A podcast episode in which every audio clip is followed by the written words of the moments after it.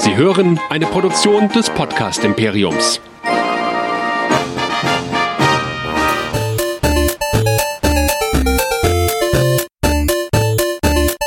Ich bin Luke Skywalker und ihr hört Nerdizismus, der nerdige Podcast. Viel Spaß!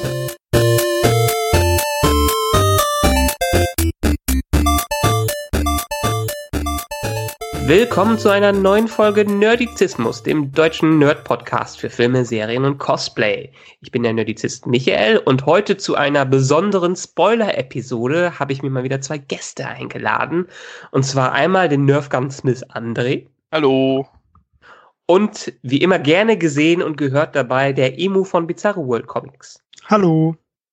Ja, und wir sprechen heute über einen Film, der mittlerweile ist, glaube ich, seit drei Wochen im Kino, hat schon fast so viel eingenommen wie Avatar und soll, sollte ihn so langsam überflügeln. Und das ist ein Film, auf den quasi alle MCU, Marvel-Fans vielleicht sogar zehn Jahre gewartet haben und das vielleicht bekommen haben, auf das sie gewartet haben.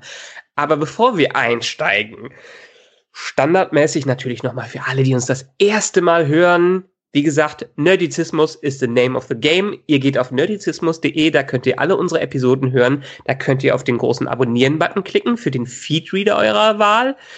Ihr könnt uns aber auch bei Spotify hören oder bei iTunes und mittlerweile auch bei Google Podcasts. Jetzt funktioniert der Stream dann nämlich endlich.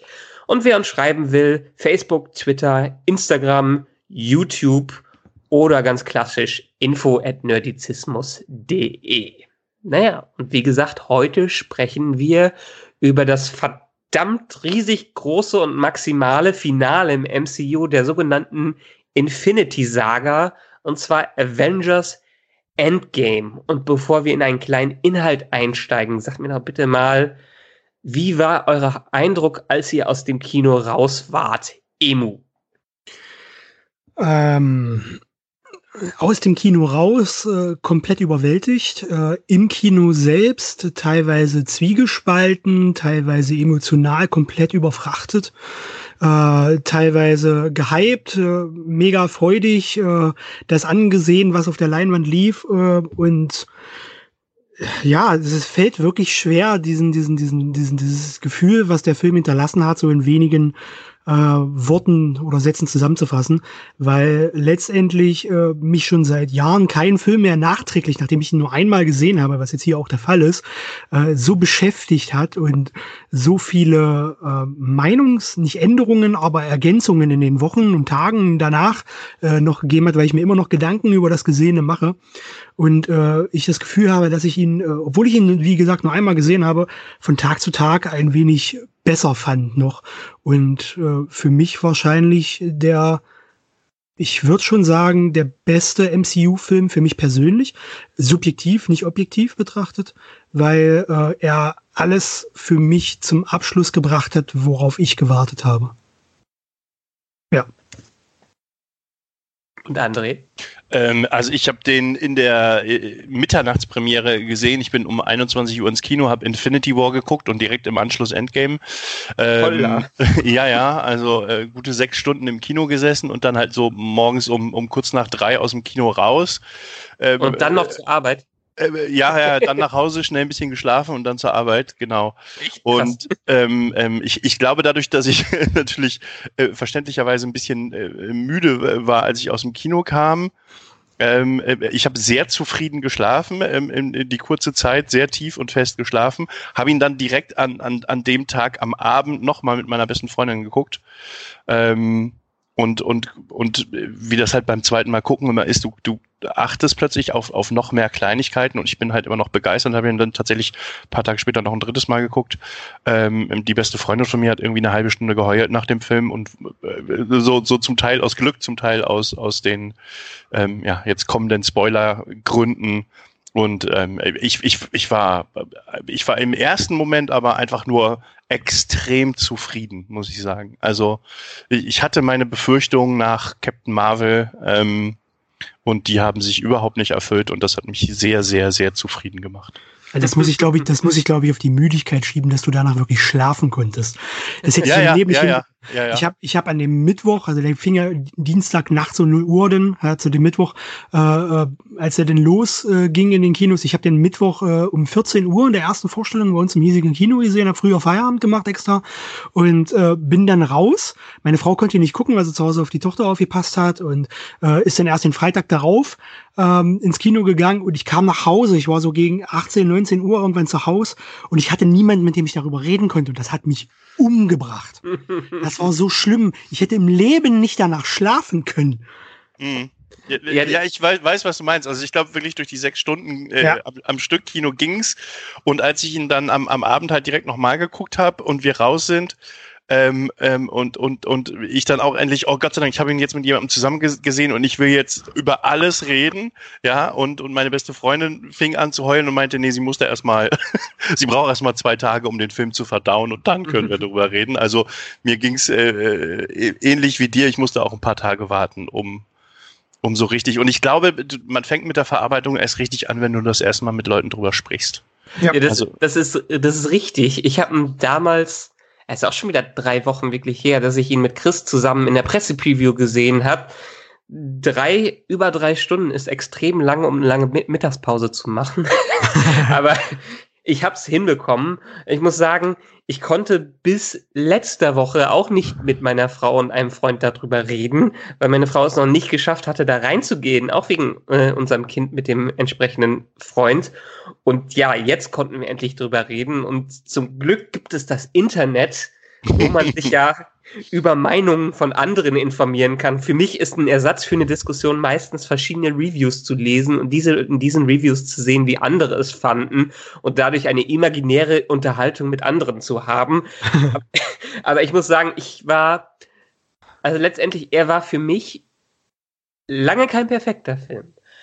Aber der perfekte Abschluss für die 21 Filme, die davor kamen und für dieses ganze MCU-Ding, was ja ein Riesenexperiment war, war ich auch einfach nur gebufft. Es gibt noch andere Filme im MCU. Weiterhin bleibt Avengers 1 für mich mein absoluter Lieblingsfilm. Auch wenn ich bei diesem Film mittlerweile immer einschlafe, ist es egal. Ich schlafe auch bei Die Gefährten mittlerweile immer ein.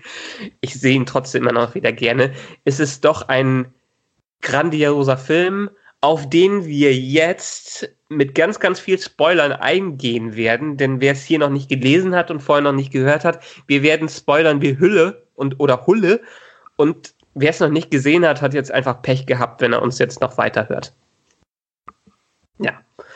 Und wie wir es sonst immer machen, haben wir jetzt leider nicht, weil kein Chris dabei ist, um ein wunderschönes Recap für das Ganze zu, zu machen. Deshalb versuche ich es mal ganz kurz zusammenzufassen, was wir denn überhaupt in diesem Film sehen und erleben. Lustigerweise ist er ja nicht so die ganz klassische Struktur, wie es sonst ein Film wäre, weil er ja einfach ganz andere Voraussetzungen an einen Zuschauer mitbringt. Destotrotz, er ist ein Zweiteiler und er fängt genau da an, wo der erste aufgehört hat. Und zwar sehen wir in der ersten Szene, bevor überhaupt irgendein Logo zu sehen ist, glaube ich, Hawkeye mit seiner Familie, wie er den Snap aus Infinity War erlebt. Und dann das Desaster danach. Lustigerweise ist auch schon Captain Marvel da, denn sie ist diejenige, die Tony aus Weltall rettet und nachdem er zwei Wochen gehungert hat, ihn zur Erde zurückbringt, wo sich alle Avengers treffen, Captain Marvel dabei ist und ich glaube Nebula sagt, wo Thanos sein kann. Beziehungsweise nach zwei Wochen haben die irgendwie eine Energie von dem aufgefangen und können zu dem hin. Letztendlich kommen die zu Thanos hin. Thor macht endlich das, was er in Infinity, Infinity War hätte machen sollen, und zwar den Kopf abschlagen, aber das hat nichts gebracht, denn Thanos hat vorher schon die Infinity Stones alle zerstört. Dementsprechend könnte jetzt die Story zu Ende sein, aber nein, denn ein Avenger ist ja noch verloren im Quantum Realm, in dem, wie heißt das Ding nochmal in den Filmen? Erinnere mich noch einmal, einer mal. Quantenebene, glaube ich, heißt Quantenebene, ja, genau, ja. Auf Quantenebene, genau. Denn Ant-Man ist da ja noch verschwunden. Und er ist immer noch verschwunden, fünf Jahre später, denn wir machen jetzt einen kleinen Zeitsprung. Die Erde hat sich mittlerweile ja, mehr oder weniger damit abgefunden, dass die Hälfte der Bevölkerung einfach verschwunden ist. Das Universum noch nicht ganz und ein paar Avengers wollen sich auch noch nicht damit abfinden. Und plötzlich, dank einem glücklichen Zufall und einer kleinen Ratte, die in so einem Ding rumläuft, kommt Ant-Man zurück und ist nicht gealtert und für ihn ist keine, sind keine fünf Minuten vergangen, seitdem wir ihn in Ant-Man and the Wasp das letzte Mal in den End-Credit-Scenes gesehen haben. Das zeigt den anderen Charakteren wiederum, dass ja irgendwas mit dem Quantum Realm mit Zeitreisen funktionieren kann und daraus entsteht ein Plan, der anders ist als Zurück in die Zukunft, denn die Regeln von Zurück in die Zukunft gelten hier nicht, äh, um quasi die Infinity Stones aus der Vergangenheit sich zu schnappen damit alle Leute wiederherzustellen und die dann zu dem exakten Zeitpunkt zurückzubringen, wo sie sie geklaut haben. Geht natürlich alles schief. Versehentlich machen die einen Thanos aus der Vergangenheit auf sich aufmerksam. Und der will die ganzen Pläne durchkreuzen, bis es dann am Ende zu einer Riesenschlacht gibt, in dem zuerst Thor den Infinity Gauntlet benutzt und am Ende sich Hulk. Robert Downey, ja? Nicht Thor, Hulk. Äh, Hulk, Entschuldigung. Ja. Hulk. Hulk den Infinity Gauntlet benutzt, den Snap rückgängig macht, dann Thanos den Infinity Gauntlet schon wieder hat, bevor Tony Stark den gleichen Trick an ihm anwendet, den er schon vorher bei jemand anders benutzt hat, äh, den Thanos vorher anders benutzt hat und sich die Steine einfach mal klaut, den Snap durchführt, um Thanos nicht geschehen zu machen, dabei draufgeht und wir uns alle in einer rührigen Begräbnisszene von Tony Stark und Robert Downey Jr. aus dem MCU verabschieden. Ja, das war jetzt nicht ganz so clever, wie es Chris sonst macht, aber ich habe es versucht kurz zu halten. Aber lass uns doch am Ende vielleicht mal chronologisch einsteigen. Denn alle haben sich gefragt, was kommt denn jetzt als nächstes? Und dieser Film steigt ja quasi fast direkt nach Infinity, Infinity War wieder ein. Äh, Für mich ganz kurz ist es auf jeden Fall äh, ein, ein richtiger Zweiteiler. Also die, die, diesen Film alleine zu gucken, ähm, macht überhaupt gar keinen Sinn. Und ähm, glücklicherweise hat, hat Marvel direkt ja auch auf YouTube die, die Endcredit-Szenen von Ant-Man and Wasp und Captain Marvel hochgeladen. Denn Nicht auch, nur davon. Die haben Also, alle wichtigen oder alle, glaub ich, ja, ja. Endcredit-Szenen des MCUs einmal hochgeladen. Genau, denn, denn ich glaube, ohne die gesehen zu haben, ähm, äh, ist zum Beispiel diese, diese Captain Marvel äh, erscheint und rettet Tony und, und, und keiner zuckt irgendwie und, und findet das irgendwie merkwürdig, ähm, schwer zu erklären. Ne? Also es ist am, am, am ganz am Anfang dachte ich, oh, das geht aber rasant, ja, ähm, ähm, was sich was sich dann aber ähm, interessanterweise wieder wieder wieder ziemlich ausbremst. Aber am Anfang dachte ich, ui, ähm, also erstens mal aus dem ersten Teaser alle Szenen, glaube ich, innerhalb der ersten fünf Minuten, ähm, was natürlich immer super ist, falls man doch mal einen Teaser abbekommen hat. Na. Ähm, aber haben die übrigens extra gemacht. Haben die übrigens diesmal, ich fand es ja bewundernswert, wie das Marketing sich zurückhalten konnte und zurückgehalten hat.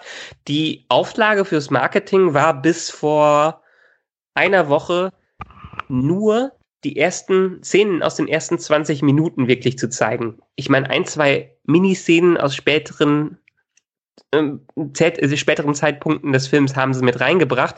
Aber das Wichtige, was in den Trailern zu sehen war, in den Teasern, war wirklich, glaube ich, nur aus den ersten 20 Minuten.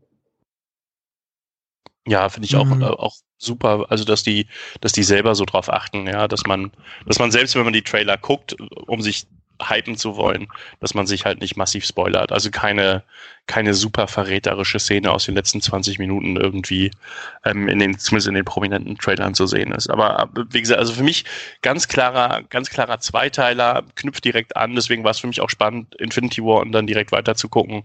Ähm, ähm, Aber danach hattest du noch Energie oder hast du nicht irgendwann, bist du nicht irgendwann mal halb weggedöst bei Endgame?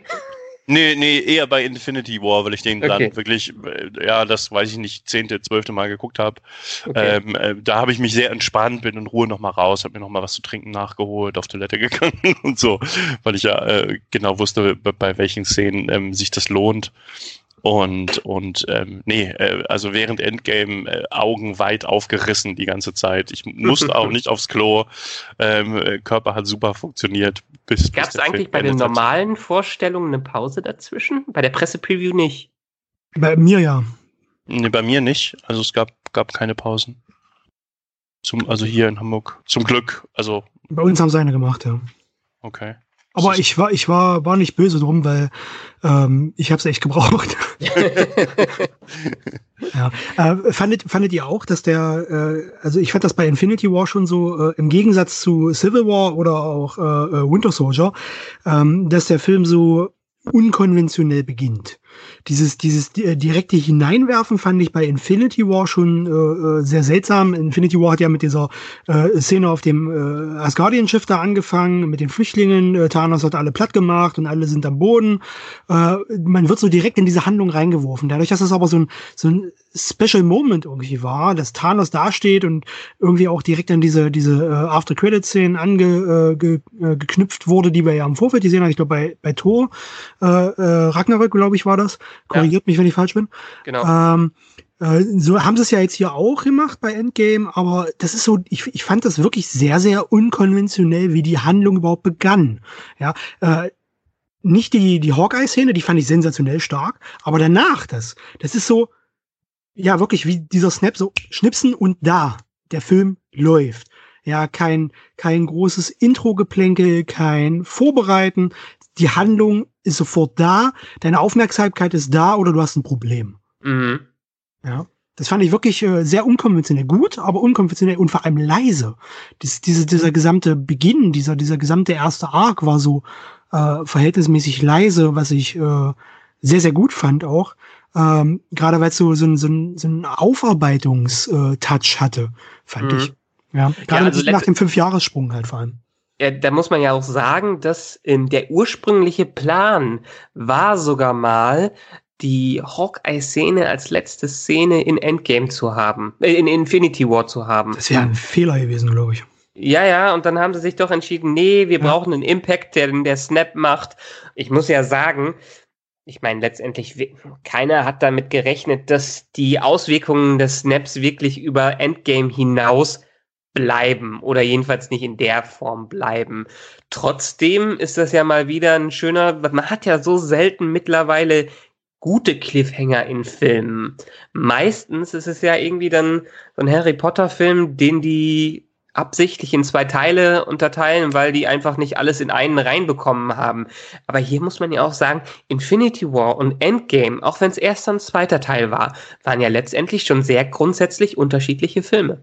Ja, aber findest du wirklich, dass die Auswirkungen des Snaps nicht so gravierend sind? Ich finde, die sind für die Welt selbst extrem gravierend. Dieser Fünfjahressprung, überleg mal, was das wirklich für die, für das Leben der, der Weltbevölkerung bedeutet. Ja. Ja, gebe ich dir recht, aber wir haben ja noch nichts davon gesehen. Das ist richtig, das ist richtig. Ja. Also die, der Großteil der Auswirkungen, die der Snap letztendlich herbeigeführt hat, die sind da, wurden aber in Endgame nicht wirklich thematisiert, auch wenn sie angeschnitten wurden. Allein jetzt durch diese, durch diese, äh, äh diesen tollen Fünfjahressprung, äh, dass man am Anfang gesehen hat, äh, was jetzt aus den Charakteren geworden ist, dass äh, Cap diese Selbsthilfegruppe leitet, äh, mit den ganzen Cameos da. Äh, wollen wir darüber ja. kurz sprechen? Ja, ja, das war ja äh, einer der, war das Joe Russo, der da zu sehen war, oder waren beide Russo-Brüder da zu sehen? Einer, einer, einer. einer, der Russo-Brüder, und was mich sehr gefreut, äh, gefreut hat, äh, Jim, sagen. Jim Starlin war dabei, der, genau. der Thanos-Schöpfer, der saß da einfach mal so da und hat äh, komisch in die Kamera äh, gestarrt. und was das Schlimme ist, äh, ich habe es nicht gemerkt im Kino. Ich habe es äh, wirklich überhaupt nicht mitgeschnitten. Ich habe weder den Russo erkannt noch äh, äh, Starlin erkannt und habe es dann erst später gelesen und dachte, fuck, das kann nicht wahr sein. Äh, fand ich ganz toll, dass sie, dass sie da äh, so ein bisschen äh, Screamtime, also gerade mit Starlin hat mich gefreut, dass sie einen Screamtime bekommen haben. Ähm, aber anhand dieser Szene und anhand dieser, dieser, dieser, dieses Anteaserns, äh, was das, was das ja für die Welt auch bedeutet hat, äh, finde ich, hat der Film jetzt auch gerade mit dem Ende äh, eine Menge für die Kontinuität des äh, künftigen Marvel-Universums hinterlassen. Weil die, der Fünf-Jahres-Gap ist halt da. Mhm. Die, äh, die Nachwirkungen davon muss man wirklich in den kommenden Filmen eigentlich noch spüren. Ja. ja. wie viele ähm, Leben da zerstört wurden, wie viele Menschen auch dabei noch gestorben sind. Überleg mal, äh, die, die gesamte Infrastruktur, die ja lief, wir haben das ja in äh, Infinity War schon gesehen, dass irgendwie ein Helikopter abgestürzt ist, weil auf einmal Leute weg, also der Pilot weggesnappt wurde und sowas alles, ja. Ähm, das muss ja, man sieht ja auch so menschenleere Städte da erst. Ja, genau. Das hat, äh, die, klar ist, äh, ist der, ist der, äh, der Anteil der Menschen, die weggesnappt wurden, wiedergekommen, aber äh, die Leben der verbliebenen Menschen sind ja weitergegangen. Ja. ja, Ehen, die zerstört sind, Familien, die zerstört sind. Äh, das, das, äh, die Vorstellung allein, was das für die Weltbevölkerung bedeutet, ist schon sehr gravierend, finde ich. Deswegen fand ich diesen, diesen Weg, den man damit gegangen ist, dass man äh, gesagt hat, klar, wir machen es in irgendeiner Form rückgängig, was Thanos da gemacht hat und besiegen Thanos, das ist ja jetzt das Konzept des Films gewesen, mhm. aber dieser Fünf-Jahressprung, den belassen wir mit der Art und Weise, wie wir erzählen und wie wir die Handlung aufbauen, was mhm. denn doch einen wirklich gravierenden äh, äh, Nachgeschmack äh, für das Filmuniversum noch hinterlassen hat. Dadurch ist halt eben nicht alles wirklich einfach nur rückgängig gemacht worden, im Gegenteil. Ja, äh, ich, ich glaube, ja, äh, ganz kurz, ähm, ich, ich glaube, der, der, der Hulk-Snap ist noch viel größer in den Auswirkungen.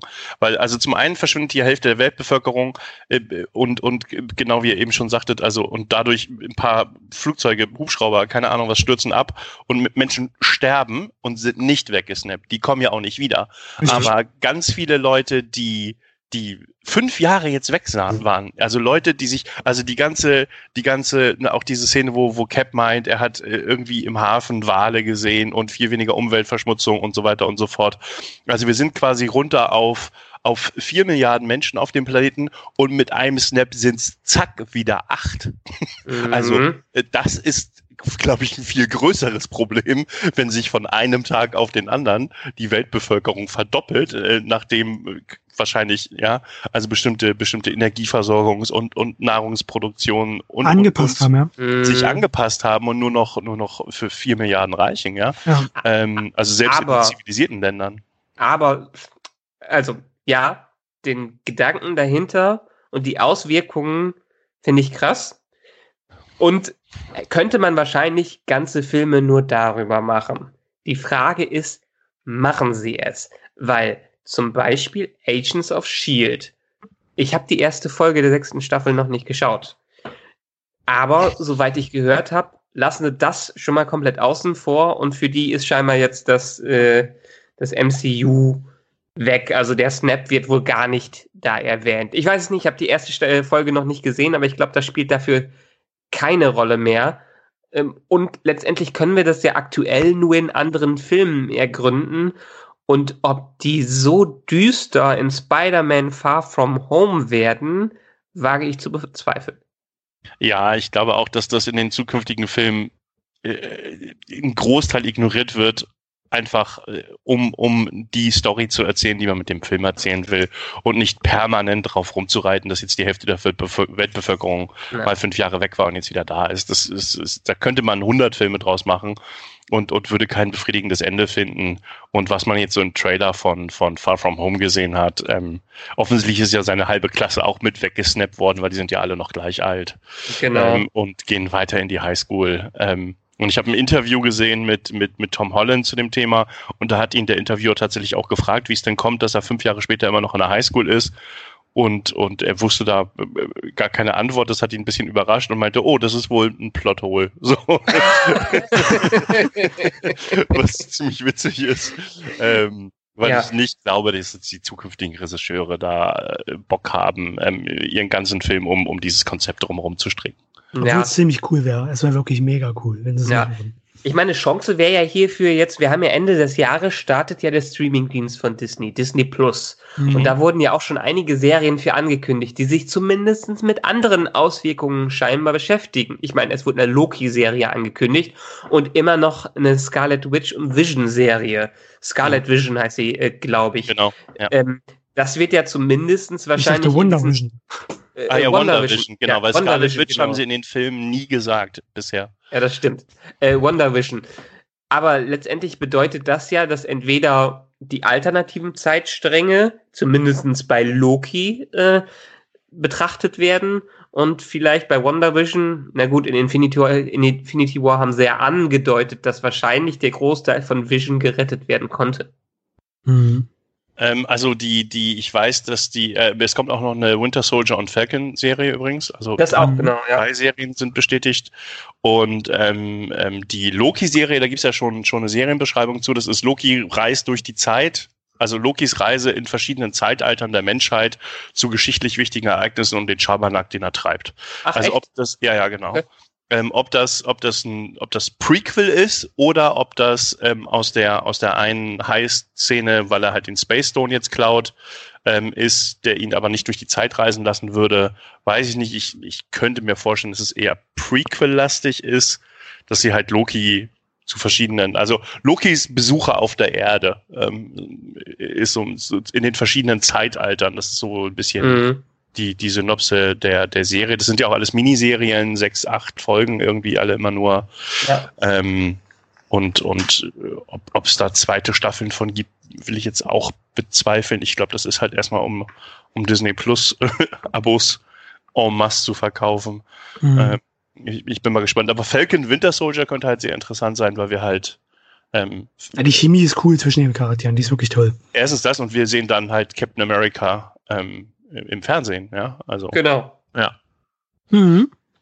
Aber letztendlich die Möglichkeiten, die sich Disney da jetzt endlich mal mit geschaffen hat oder die Marvel sich damit geschaffen hat, sind ja schon verlockend, endlich auch mal wirklich was in TV-Serien zeigen zu können. Das Problem logistisch von denen war ja bisher, dass die Film- und die Serienabteilung irgendwann in einem Streit auseinandergegangen sind und deshalb dieses, dieser große Hashtag Everything is Connected im Prinzip irgendwann nicht mehr galt und jede Serie dann trotzdem ihr eigenes Ding gemacht hat. Agents of Shield hat immer mal wieder Erwähnungen von den Filmen drin oh, gehabt. Aber seit, seit Staffel 3 aber schon nicht mehr, oder? Also schon äh, ewig äh, nicht mehr. Doch, doch. Mindestens in der Ghost Rider Staffel haben sie auch ah, noch okay. wenigstens eine Erwähnung drin gehabt. Ja. Nicht mehr, nicht mehr wirklich ganze Cameos oder sowas, aber Erwähnungen ja. davon. Aber das ist ja auch aufs Minimale zurückgefahren worden. Ja, und in ja, den genau. ganzen Netflix-Serien haben wir ja auch nur, es wird ja immer nur von dem Incident gesprochen. Genau. Und, nur von dem New York Battle und alles andere wurde ignoriert. Und die, die Disney Plus-Serien, die sollen ja MCU-Teile äh, sein, feste Bestandteile genau. ähm, des MCU und, und halt die, die, ich sag mal, die Reste des, des MCUs, wie, wie wir es jetzt in 22 Filmen kennengelernt haben, werden jetzt Serienformat werden. Ich behaupte, dass es die nächsten sechs Jahre keinen Avengers-Film mehr gibt. Also ich kann es mir Meinst nicht du, die halten sich so lange zurück? Ja. Ja. Sechs ja. Jahre ist, ist, ist, ist ein guter Zeitrahmen. Ja. ja. Mhm. Also ich kann mir nicht vorstellen in den nächsten sechs Jahren, weil äh, Black Panther 2 soll kommen, Doctor Strange 2 soll kommen, dann kommen Eternals, dann kommt, ähm, wie heißt der, Shang-Li? Shang-Chi. Shang, Shang-Chi, genau. Mhm. Ähm, kommt und, und die, die, der Plan sieht. Guardians Moment, 3. Genau, Guardians 3 kommt noch und im Moment sieht so aus, zwei Marvel-Filme äh, pro Jahr. Da mhm. sind wir schon mal fast im dritten Jahr. Ähm, plus also ich, vielleicht halt noch, noch irgendwas so komplett Neues, vielleicht noch. Captain Marvel 2. Ja. Ähm, und es wird, glaube ich, einfach insgesamt äh, werden die viele der Probleme mit diesen fünf Jahre hin und her gesnappe ähm, mhm. umgehen, weil ich glaube, dass, dass, dass die Marvel-Kinofilme werden jetzt sehr space-lastig.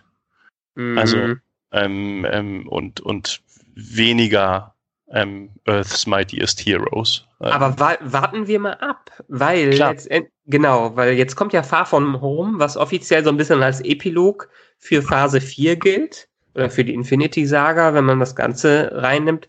Und dann wurde ja schon angekündigt im Spätsommer oder das nach Far From Home, dass wir uns wieder auf so eine ähnliche Präsentation einstellen können, wie sie damals zur Phase 2 durchgeführt wurde als wirklich dieser riesen Slate von Filmen vorgestellt wurde mit Infinity War Teil 1 und Teil 2, wie sie es damals noch genannt haben, wo man alle dachten, die sind doch verrückt, ihre nächsten fünf oder sieben Jahre durchzuplanen, wo jetzt eher alle darauf warten, was haben die die nächsten Jahre vor und die kriegen es hin. Mhm.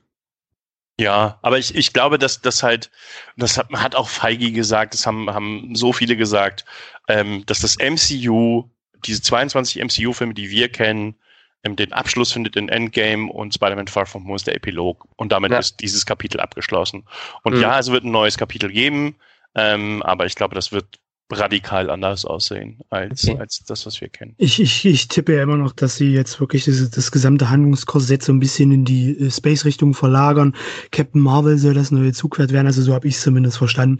Mhm. Äh, das, was Iron Man hat 2008 begann, soll Captain Marvel jetzt werden und das wären äh, Space Stories werden mit den Guardians, mit, äh, äh, mit den Eternals und so weiter.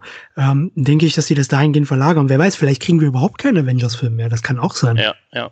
Mhm. Ähm, sondern stattdessen X-Men-Filme. Das kann sein. Naja, aber bei den, genau, bei den X-Men hatten sie ja schon ganz deutlich gesagt, die werden jetzt erstmal einige Jahre ruhen. In den nächsten fünf Jahren wird da nichts kommen, genauso Genau, wie die Fantastic genau. Four. Ja, ja, Ja. genau. Deswegen meine ich auch, so fünf, sechs Jahre würde ich mal sagen, Mhm. kommt, kommt jetzt kein Avengers-Film und mal gucken, was dann kommt. New Mutants ist ja jetzt quasi, äh, äh, das ist ja eine Fox-Entität, der ist nochmal verschoben um fast ein Mhm. Jahr.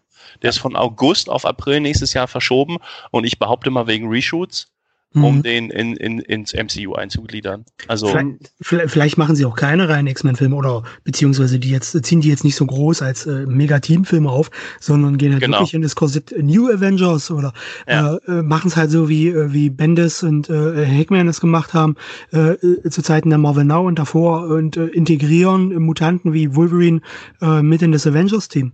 Kann ja alles sein. ja, ja, klar, Die- genau. Mhm. Ja. Und, Also und ich, ich glaube ehrlich gesagt, also ja, die X-Men werden noch ein bisschen ruhen, die werden sie irgendwann mit reinbringen. Die Fantastic Four, ich meine, ich könnte mir vorstellen, dass sie wenigstens ein, ein, zwei Leute davon reinbringen. Vielleicht nicht direkt als Fantastic Four, sondern die so ein bisschen reinstreuen äh, in das ganze Produkt. Aber ja, fünf, sechs Jahre wird es auf jeden Fall dauern, bis wir da irgendwas bekommen werden. dass, dass sie äh, die beiden äh, Fox-IPs einpflegen, also die X-Men und äh, die Fantastic Four, werden die sich ganz genau überlegen, weil die Fantastic Four sind jetzt zweimal gescheitert. Mhm. Das heißt, äh, der nächste Versuch muss sitzen, der muss wirklich komplett sitzen. Äh, und bei X-Men haben sie immer noch äh, das heikle Thema, wie castet man bitteschön Wolverine? Nach Hugh Jackman. Das sind zwei, ja, das ist, das ist, das Ja, ja. bekloppt, aber da, das Thema eines neuen Casts für Wolverine wird medienübergreifend debattiert werden und das müssen die sich, das wissen die. Da, Ja. wenn die, das Thema angreifen, äh, dann muss das durchdacht sein und muss von Anfang bis Ende überzeugen und funktionieren. Und das brechen die nicht übers Knie. Aber ähm, genau, jetzt fällt mir wieder ein, was ich eben überhaupt sagen wollte. Also der New, Mu New Mutants weiß ich noch nicht mal, ob der wirklich am Ende im Kino erscheinen wird. Ich glaube, das werden sie so ein bisschen immer noch als Wegwerfprodukt behandeln, wenn er nicht ein kompletter Überraschungserfolg werden wird. Und damit, mit meiner Meinung nach, erstmal das typische X-Men, wie es war, enden. Außer vielleicht in einem Deadpool 3. Aber Deadpool kann man ja immer noch sagen, also Deadpool spielt ja mit allen Genres so rum, dass er auch nachträglich einmal Universe-Hopping macht und dann im MCU landet, so ungefähr. Ich meine, sie hatten ja auch schon in Deadpool 1 einen äh, Helicarrier drin. Ja. Ja. Deshalb könnte man Deadpool relativ einfach mit reinbringen, aber die klassischen X-Men sind, glaube ich, jetzt Geschichte und werden auch ziemlich ihren Abschluss nicht nur in den Mut New Mutants finden, sondern jetzt in dem nächsten X-Men-Film. Heute war übrigens X-Men-Tag, ne? Ja. Mhm. Und Äh, äh, aber- aber- aber ich sag war mal, Imo, du- begeistert. Emo, du kannst es äh, besser beurteilen, äh, äh, wie, wie es jetzt aktuell, äh, zumindest in Deutschland aussieht. Ähm, also meiner Kenntnis nach waren, waren halt die X-Men Comics immer mit Abstand viel beliebter als Avengers. Ähm, ich Ja. weiß jetzt nicht, wie sich das extrem seit dem MCU-Film gedreht hat. Ich weiß nur, Captain Marvel Comics gehen Nee. genauso den Bach runter wie alles andere. Ähm, aber, aber die X-Men sind doch, äh, die X-Men jetzt als, als, als, als Besitz zu haben und nicht zu benutzen, das kann ich mir nicht vorstellen, dass, dass Disney das macht. Die, die werden X-Men machen, weil X-Men, glaube ich, noch mehr Leute zieht. Wenn, wenn, wenn ich äh, im Kino ja, Ja. in, den, in den Comics aktuell nicht, äh, wenn ich mal kurz in den Comic Talk abschweifen darf. Äh, in den letzten Jahren war der Großteil der X-Men-Titel meiner Meinung nach bescheiden bis scheiße.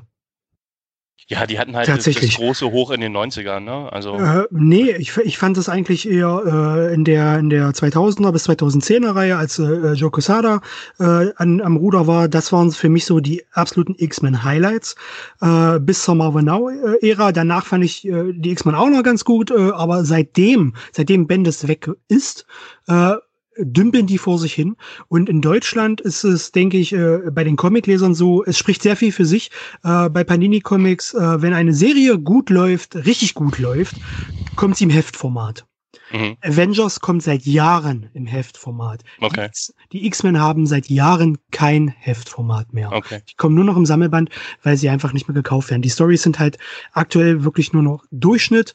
Äh, in den USA tut sich ja aktuell äh, ein bisschen was. Also Mhm. äh, die Serien haben uns noch nicht erreicht. Der Neustart der Uncanny X-Men und äh, das äh, Jonathan Hickman, über den wir gleich sicherlich noch reden werden aufgrund von Endgame, ähm, der ja jetzt äh, zwei X-Men-Serien übernimmt und zum Flaggschiff umwandeln wird.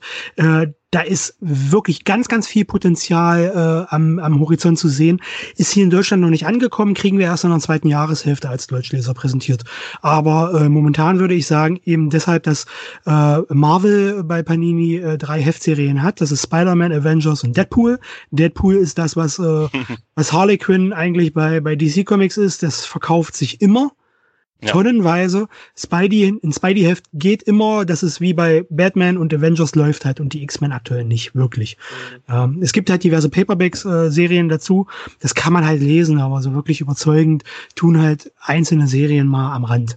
Ja, aber so ähm, im Kern hat's halt nicht mehr die Stärke wie jetzt äh, noch unter äh, Grant Morrison oder halt äh, das, was dann später mit äh, Ed, Bu- äh, nee, nicht Ed Bubrica, äh, Greg Rucka und sowas alles kam. Ähm, dass das äh, so gerade um, um die Marvel Now Ära davor äh, äh, Schism und sowas alles, das das kannst du vergessen, sowas hast du seit momentan nicht mehr so eine tollen Stories. Oder Joss Whedon. Joss Whedon beispielsweise hat ja äh, um die äh, 2008er, 2009er, der Avengers-Regisseur, hat ja einen der besten X-Men-Run der letzten 20 Jahre geschrieben. Ja. Den habe ich noch zu Hause. Der ist Ja. ganz toll, kann ich nur Ja. empfehlen. Ähm, aber lass uns vielleicht dann doch noch mal zu Endgame zurückkehren.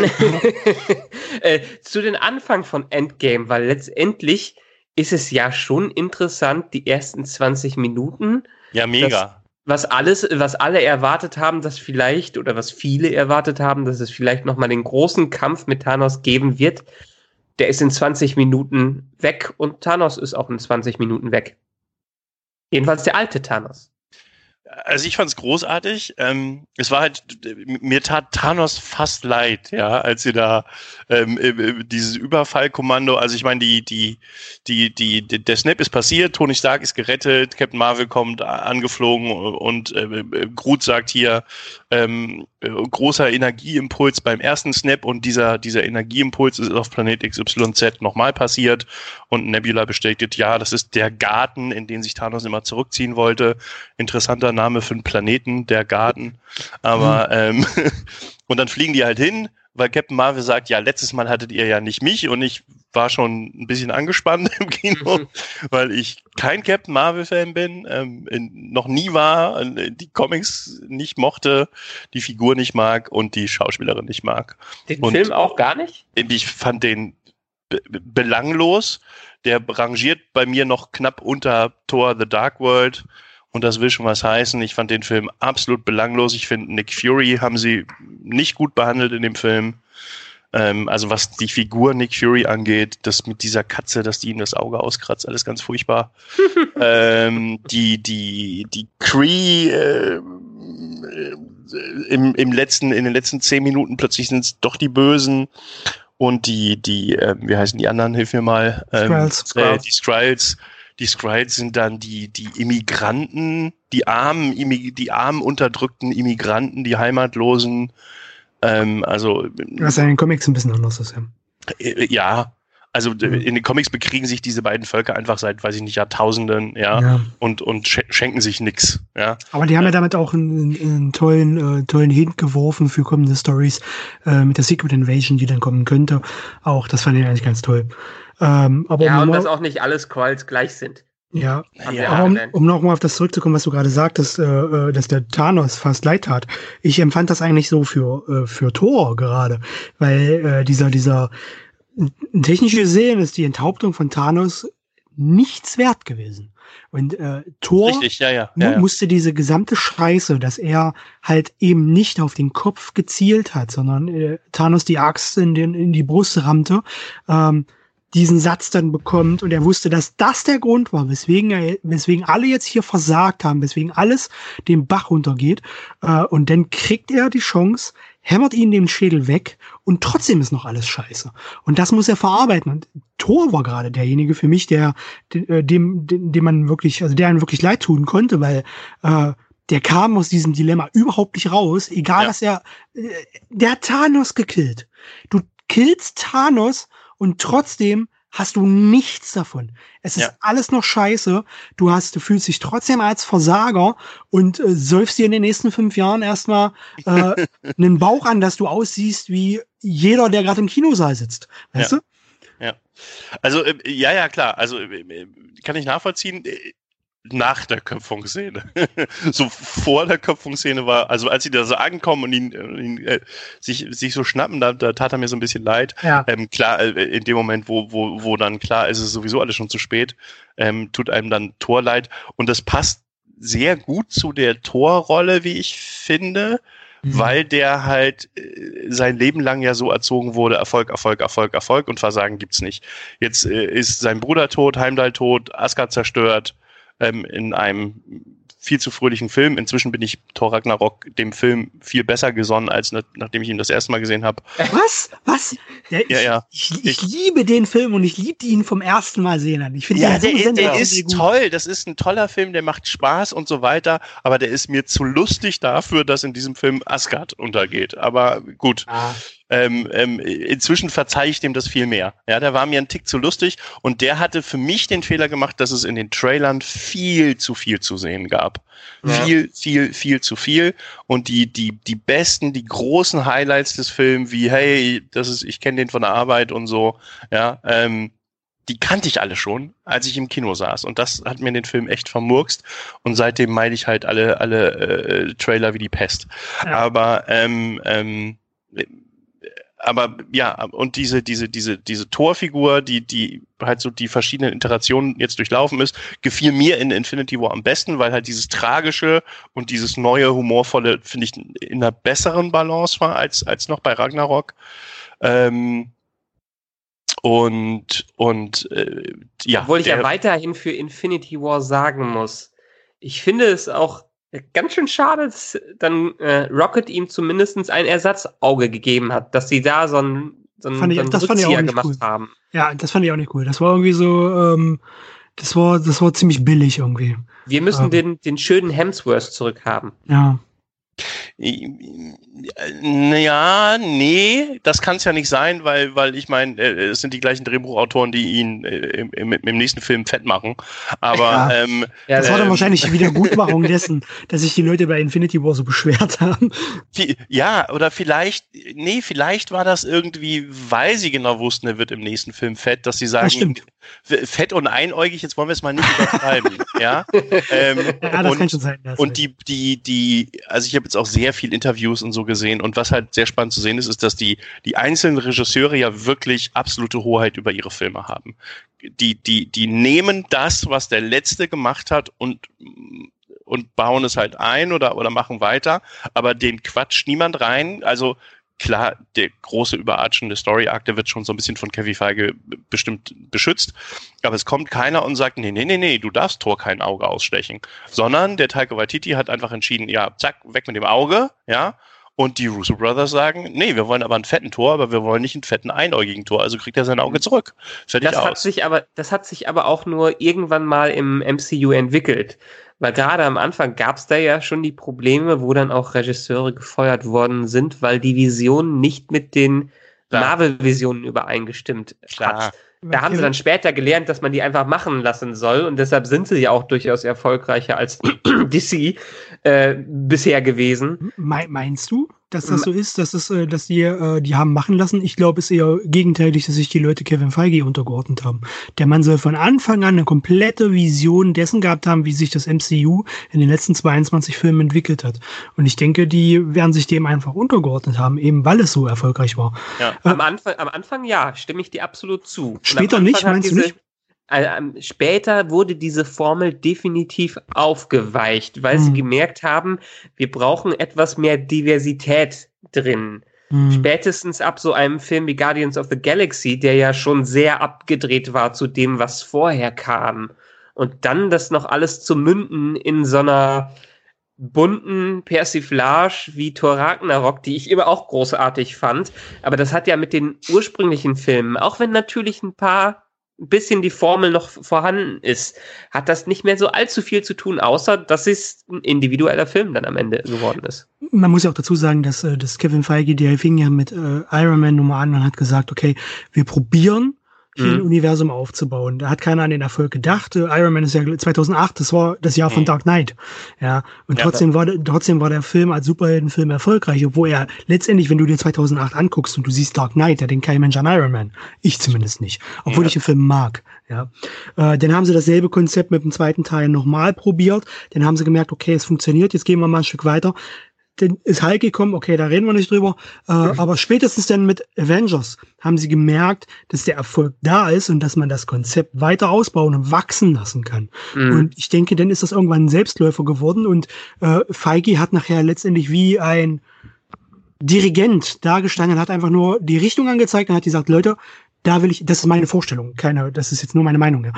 Ähm, Leute, da will ich hin, in die Richtung geht's. Äh, was ihr auf dem Weg macht, äh, seht zu, dass es gut wird, aber genau. da müssen wir ankommen.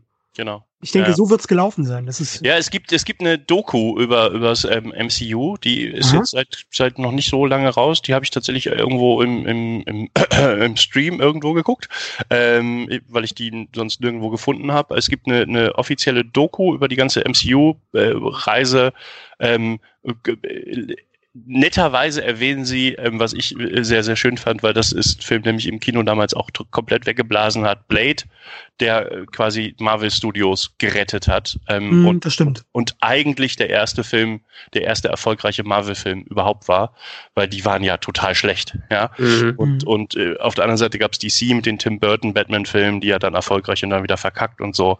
Und dann kam halt Blade als erster Marvel-Film äh, der kommerziell erfolgreich war.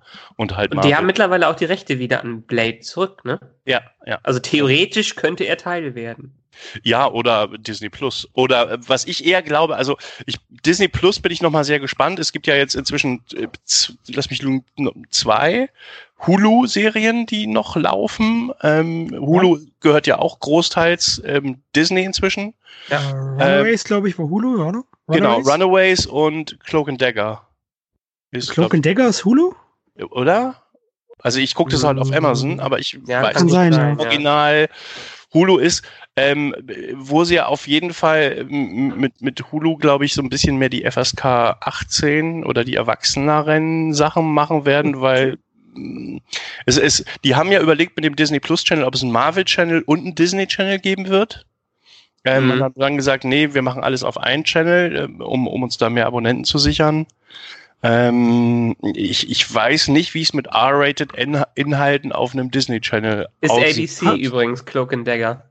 Ah, okay, ABC stimmt. Dann, dann haben die noch eine andere. Ähm, äh, Hulu gehört ja auch zu einem gewissen Teil Disney, das ist ja äh, Firmeneigentum. Ja. Genau. Ähm, deswegen passt das ganz gut. Und Hulu hat ja auch schon äh, angedeutet, dass sie Interesse an den äh, jetzt ausgelaufenen Netflix-Serien hätten.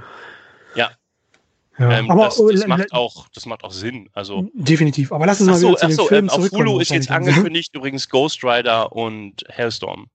Aber der Ghost Rider auch mit dem Darsteller aus Agents of Shield trotzdem nicht in der Kontinuität von Agents of Shield. Ah, das ist schon wieder scheiße. Ja. ja. Also sie machen nochmal ein Reboot quasi vom Ghost Rider heraus äh, und nehmen sich den Schauspieler, aber nicht die Vorstory aus Agents of Shield. Okay. Na gut. Endgame. Ja, ja. So, Thanos tot, fünf Jahre Sprung. Ähm, und, und ja, das hast du ja schon in der Zusammenfassung gesagt, äh, äh Ant-Man kommt aus dem Quantenreim zurück, äh, Tony Stark äh, ist Familienvater geworden, äh, will er es nicht. Äh, wie fandet ihr denn, äh, ich glaube, das, das nächste, wo wir jetzt chronologisch hinkommen, wäre dann Professor Hulk, ähm, der ja dann zuerst mal anfängt, diese Zeitmaschine zu bauen. Mhm. Ähm, wie fandet ihr Professor Hulk. Doc Green heißt ja. er, hieß er doch, glaube ich, in den Comics, oder? Das ist äh, es ewig gibt, her. Es, es, gibt doch so viele Iterationen von einem Ja. intelligenten. Also es Ja. gibt mehr als eine jedenfalls. Ja, das, stimmt. Ich glaube, Ja. Doc Green haben sie ihn teilweise auch mal genannt. Ja. Ich weiß aber gar nicht mehr, wann das war. Ähm, ich fand es überraschend. Ich fand es äh, äh, ziemlich slapstickartig. Gerade diese äh, deutlich zu lange Szene äh, in dem Café mit den Kids, die das Selfie haben wollten oder nicht wollten. Mhm. Ähm, sonst fand ich es ganz cool. Ich fand es sehr seltsam, diese, ähm, du, du hast immer so eine gewisses, äh, so ein gewisses Konkurrenzflair zwischen äh, Tony Stark und Bruce Banner gehabt. Äh, dadurch, dass äh, Bruce Banner die, äh, die, die Zeitreise Forschung jetzt hier, so will ich es mal nennen, in dem Film ein bisschen verkackt hat und Tony Stark es binnen einem Abend irgendwie löst, äh, fand ich es irgendwie schon ein krasses Statement, dass sie äh, die, die Fähigkeiten von Bruce Banner als genialen Wissenschaftler eher so runter reduziert haben. Das fand ich schon, ich habe so wahrgenommen irgendwie in dem Film. Habt ihr das auch so gesehen? Ja, ich meine, sie haben ja schon in, wo war das? Ich habe genau im Original Avengers, ähm, als ersten Mal Bruce Banner dann wieder dabei war, äh, haben sie schon gesagt, dass er ja der Experte nur bei Gammastrahlung wäre oder hauptsächlich der Experte für Gammastrahlung. Genau. Und er hat Tony auch in Age of Ultron immer nur unterstützt. Also er Mhm. war nie so der richtige Partner, sondern hat ihn immer nur unterstützt und hat ausgeholfen. Deshalb kann ich schon nachvollziehen, dass die weiterhin Tony Stark als so genialen Kopf da drin gehalten haben. Hm. Ich hätte, ich, mich hat's jetzt auch ehrlich gesagt gewundert, dass äh, Bruce Banner für die Zeitreisemechanik da reingenommen wurde und als Alternative. Und ich dachte schon, hm, so Das- kompetent dafür ist er wahrscheinlich jetzt nicht. das, das hat, dieser Gedanke hat mich gerade so fertig gemacht, eben nach dem Ende, nachdem halt klar war, dass Tony weg ist, künftig, ähm, äh, du brauchst, also ich empfinde das so, du brauchst irgendwie so einen, so einen genialen Kopf. Und als ich dann gedacht, okay, jetzt hast du halt Bruce da, der kriegt aber das, so- solche, solche, solche irrwitzigen Sachen anscheinend nicht auf die Kette, ähm, dachte ich automatisch, okay, wir brauchen einen Reed Richards. Das ist so Genau. in den, Ja, in den ja. Comics dieses, dieses, äh, dieses Pendant, was Tony Stark immer noch mal ein bisschen überflügelt hat in einem, fand ich so. Ja. Ja. Ja. Das stimmt. Der sogar noch ein bisschen krasser war, noch ein bisschen gewitzter war, genialer war, wenn man das so wirklich sagen kann, weil technisch gesehen hat kein Mensch davon Ahnung, was die da eigentlich gemacht haben. Aber genau deshalb ist so ein bisschen mein Tipp auch für die nächste Zeit des MCU, wenn sie wenigstens noch nicht die X-Men in die nächste Phase mit reinnehmen, könnte ich mir vorstellen, dass so aus dem Gr- Hintergrund heraus so ein paar Fantastic Four Mitglieder zumindestens erwähnt werden, wie so ein Reed Richards. Meinetwegen in Doctor Strange 2, dass er als Konkurrent oder sowas äh, auftaucht oder als ehemaliger Wettbewerber von Doctor Strange, so ungefähr. Und dass dadurch aus dem Hintergrund die Fantastic Four eingeführt werden, ohne dass man direkt wieder einen Fantastic Four Film hat. Stellt euch vor, die führen die Charaktere ein, bevor sie verwandelt wurden, bevor sie ins All geflogen sind und zu den Fantastic Four wurden. Ja. Ja. Reed Richards als genialen Wissenschaftler. Würde natürlich aber auch bedeuten, dass man den Casten sehr, sehr gewählt äh, vornehmen müsste, um ihn denn künftig in den nächsten Jahren auch noch als äh, Ja. äh, äh, Mr. Fantastic verwenden zu können. Ja. Auf muss jeden halt so- Fall. so Oh, das wäre Menschen- cool. Das wäre halt so auch cool. Schauspieler nehmen, die offensichtlich nicht altern, wie Paul Rudd und Chris Evans Genau. und so. Also es ist halt, die einfach nicht älter werden. Ja. Ja. Oder vielleicht wäre es noch cleverer für die einfach, weil die gesehen haben, okay, in den Filmen haben die Fantastischen Vier jetzt nicht so funktioniert. Nehmen wir doch mal Disney Plus als so kleines Experiment, um Leute im MCU über eine Serie einzuführen. Meinst du? Ja. Ich, ich weiß nicht, ob sie es wagen würden, aber es wäre vielleicht eine Möglichkeit. Also was ich mir auch vorstellen könnte, wäre so eine Zweiteilung dieses galaktische Universum mit Galactus, äh, weil es am naheliegendsten ist als, als Bösewicht, ne? weil, weil wir, wir können, Guardians 3 könnte zum Beispiel Adam Warlock beinhalten, es gibt äh, äh, ähm, hier Rumors, wie heißt das, Gerüchte über einen eventuellen Nova-Film, weil das Nova-Core ist ja ausgelöscht und das passt ja auch zum Comic und Nova hat halt die Kräfte des gesamten Nova-Cores jetzt und ist der letzte, also hier der, der erste, äh, die erste Nova-Inkarnation zumindest. Und, ähm, und auf der Erde wäre halt ein, ein, ein super Schurke mit einem überspannenden Storybogen für mich äh, Dr. Doom. Also das, und das würde halt äh, über kurz oder lang zu den Fantastic Four führen können. Und Dr. Doom könntest du zum Beispiel einführen, ohne die Fantastic Four einzuführen. Mhm. und, und ein Dr. Doom als, als irdischen Bösewicht fände ich schon sehr geil, weil der ist halt auch eine coole Figur in den Comics eigentlich. Aber das, das, das, das ist mein Lieblings-Marvel-Bösewicht, ja. äh, wenn man ihn so bezeichnen will aktuell. Äh, Im Bösewicht ist er ja eigentlich nicht mehr, ist er quasi schon Anti-Held. Ähm, aber das sind Aspekte, also ich will einen von äh, Kevin Feige produzierten äh, äh, Fantastic Four Film auf der Leinwand sehen. Ich will die nicht unbedingt im TV sehen, mhm. weil da ist so viel Potenzial drin.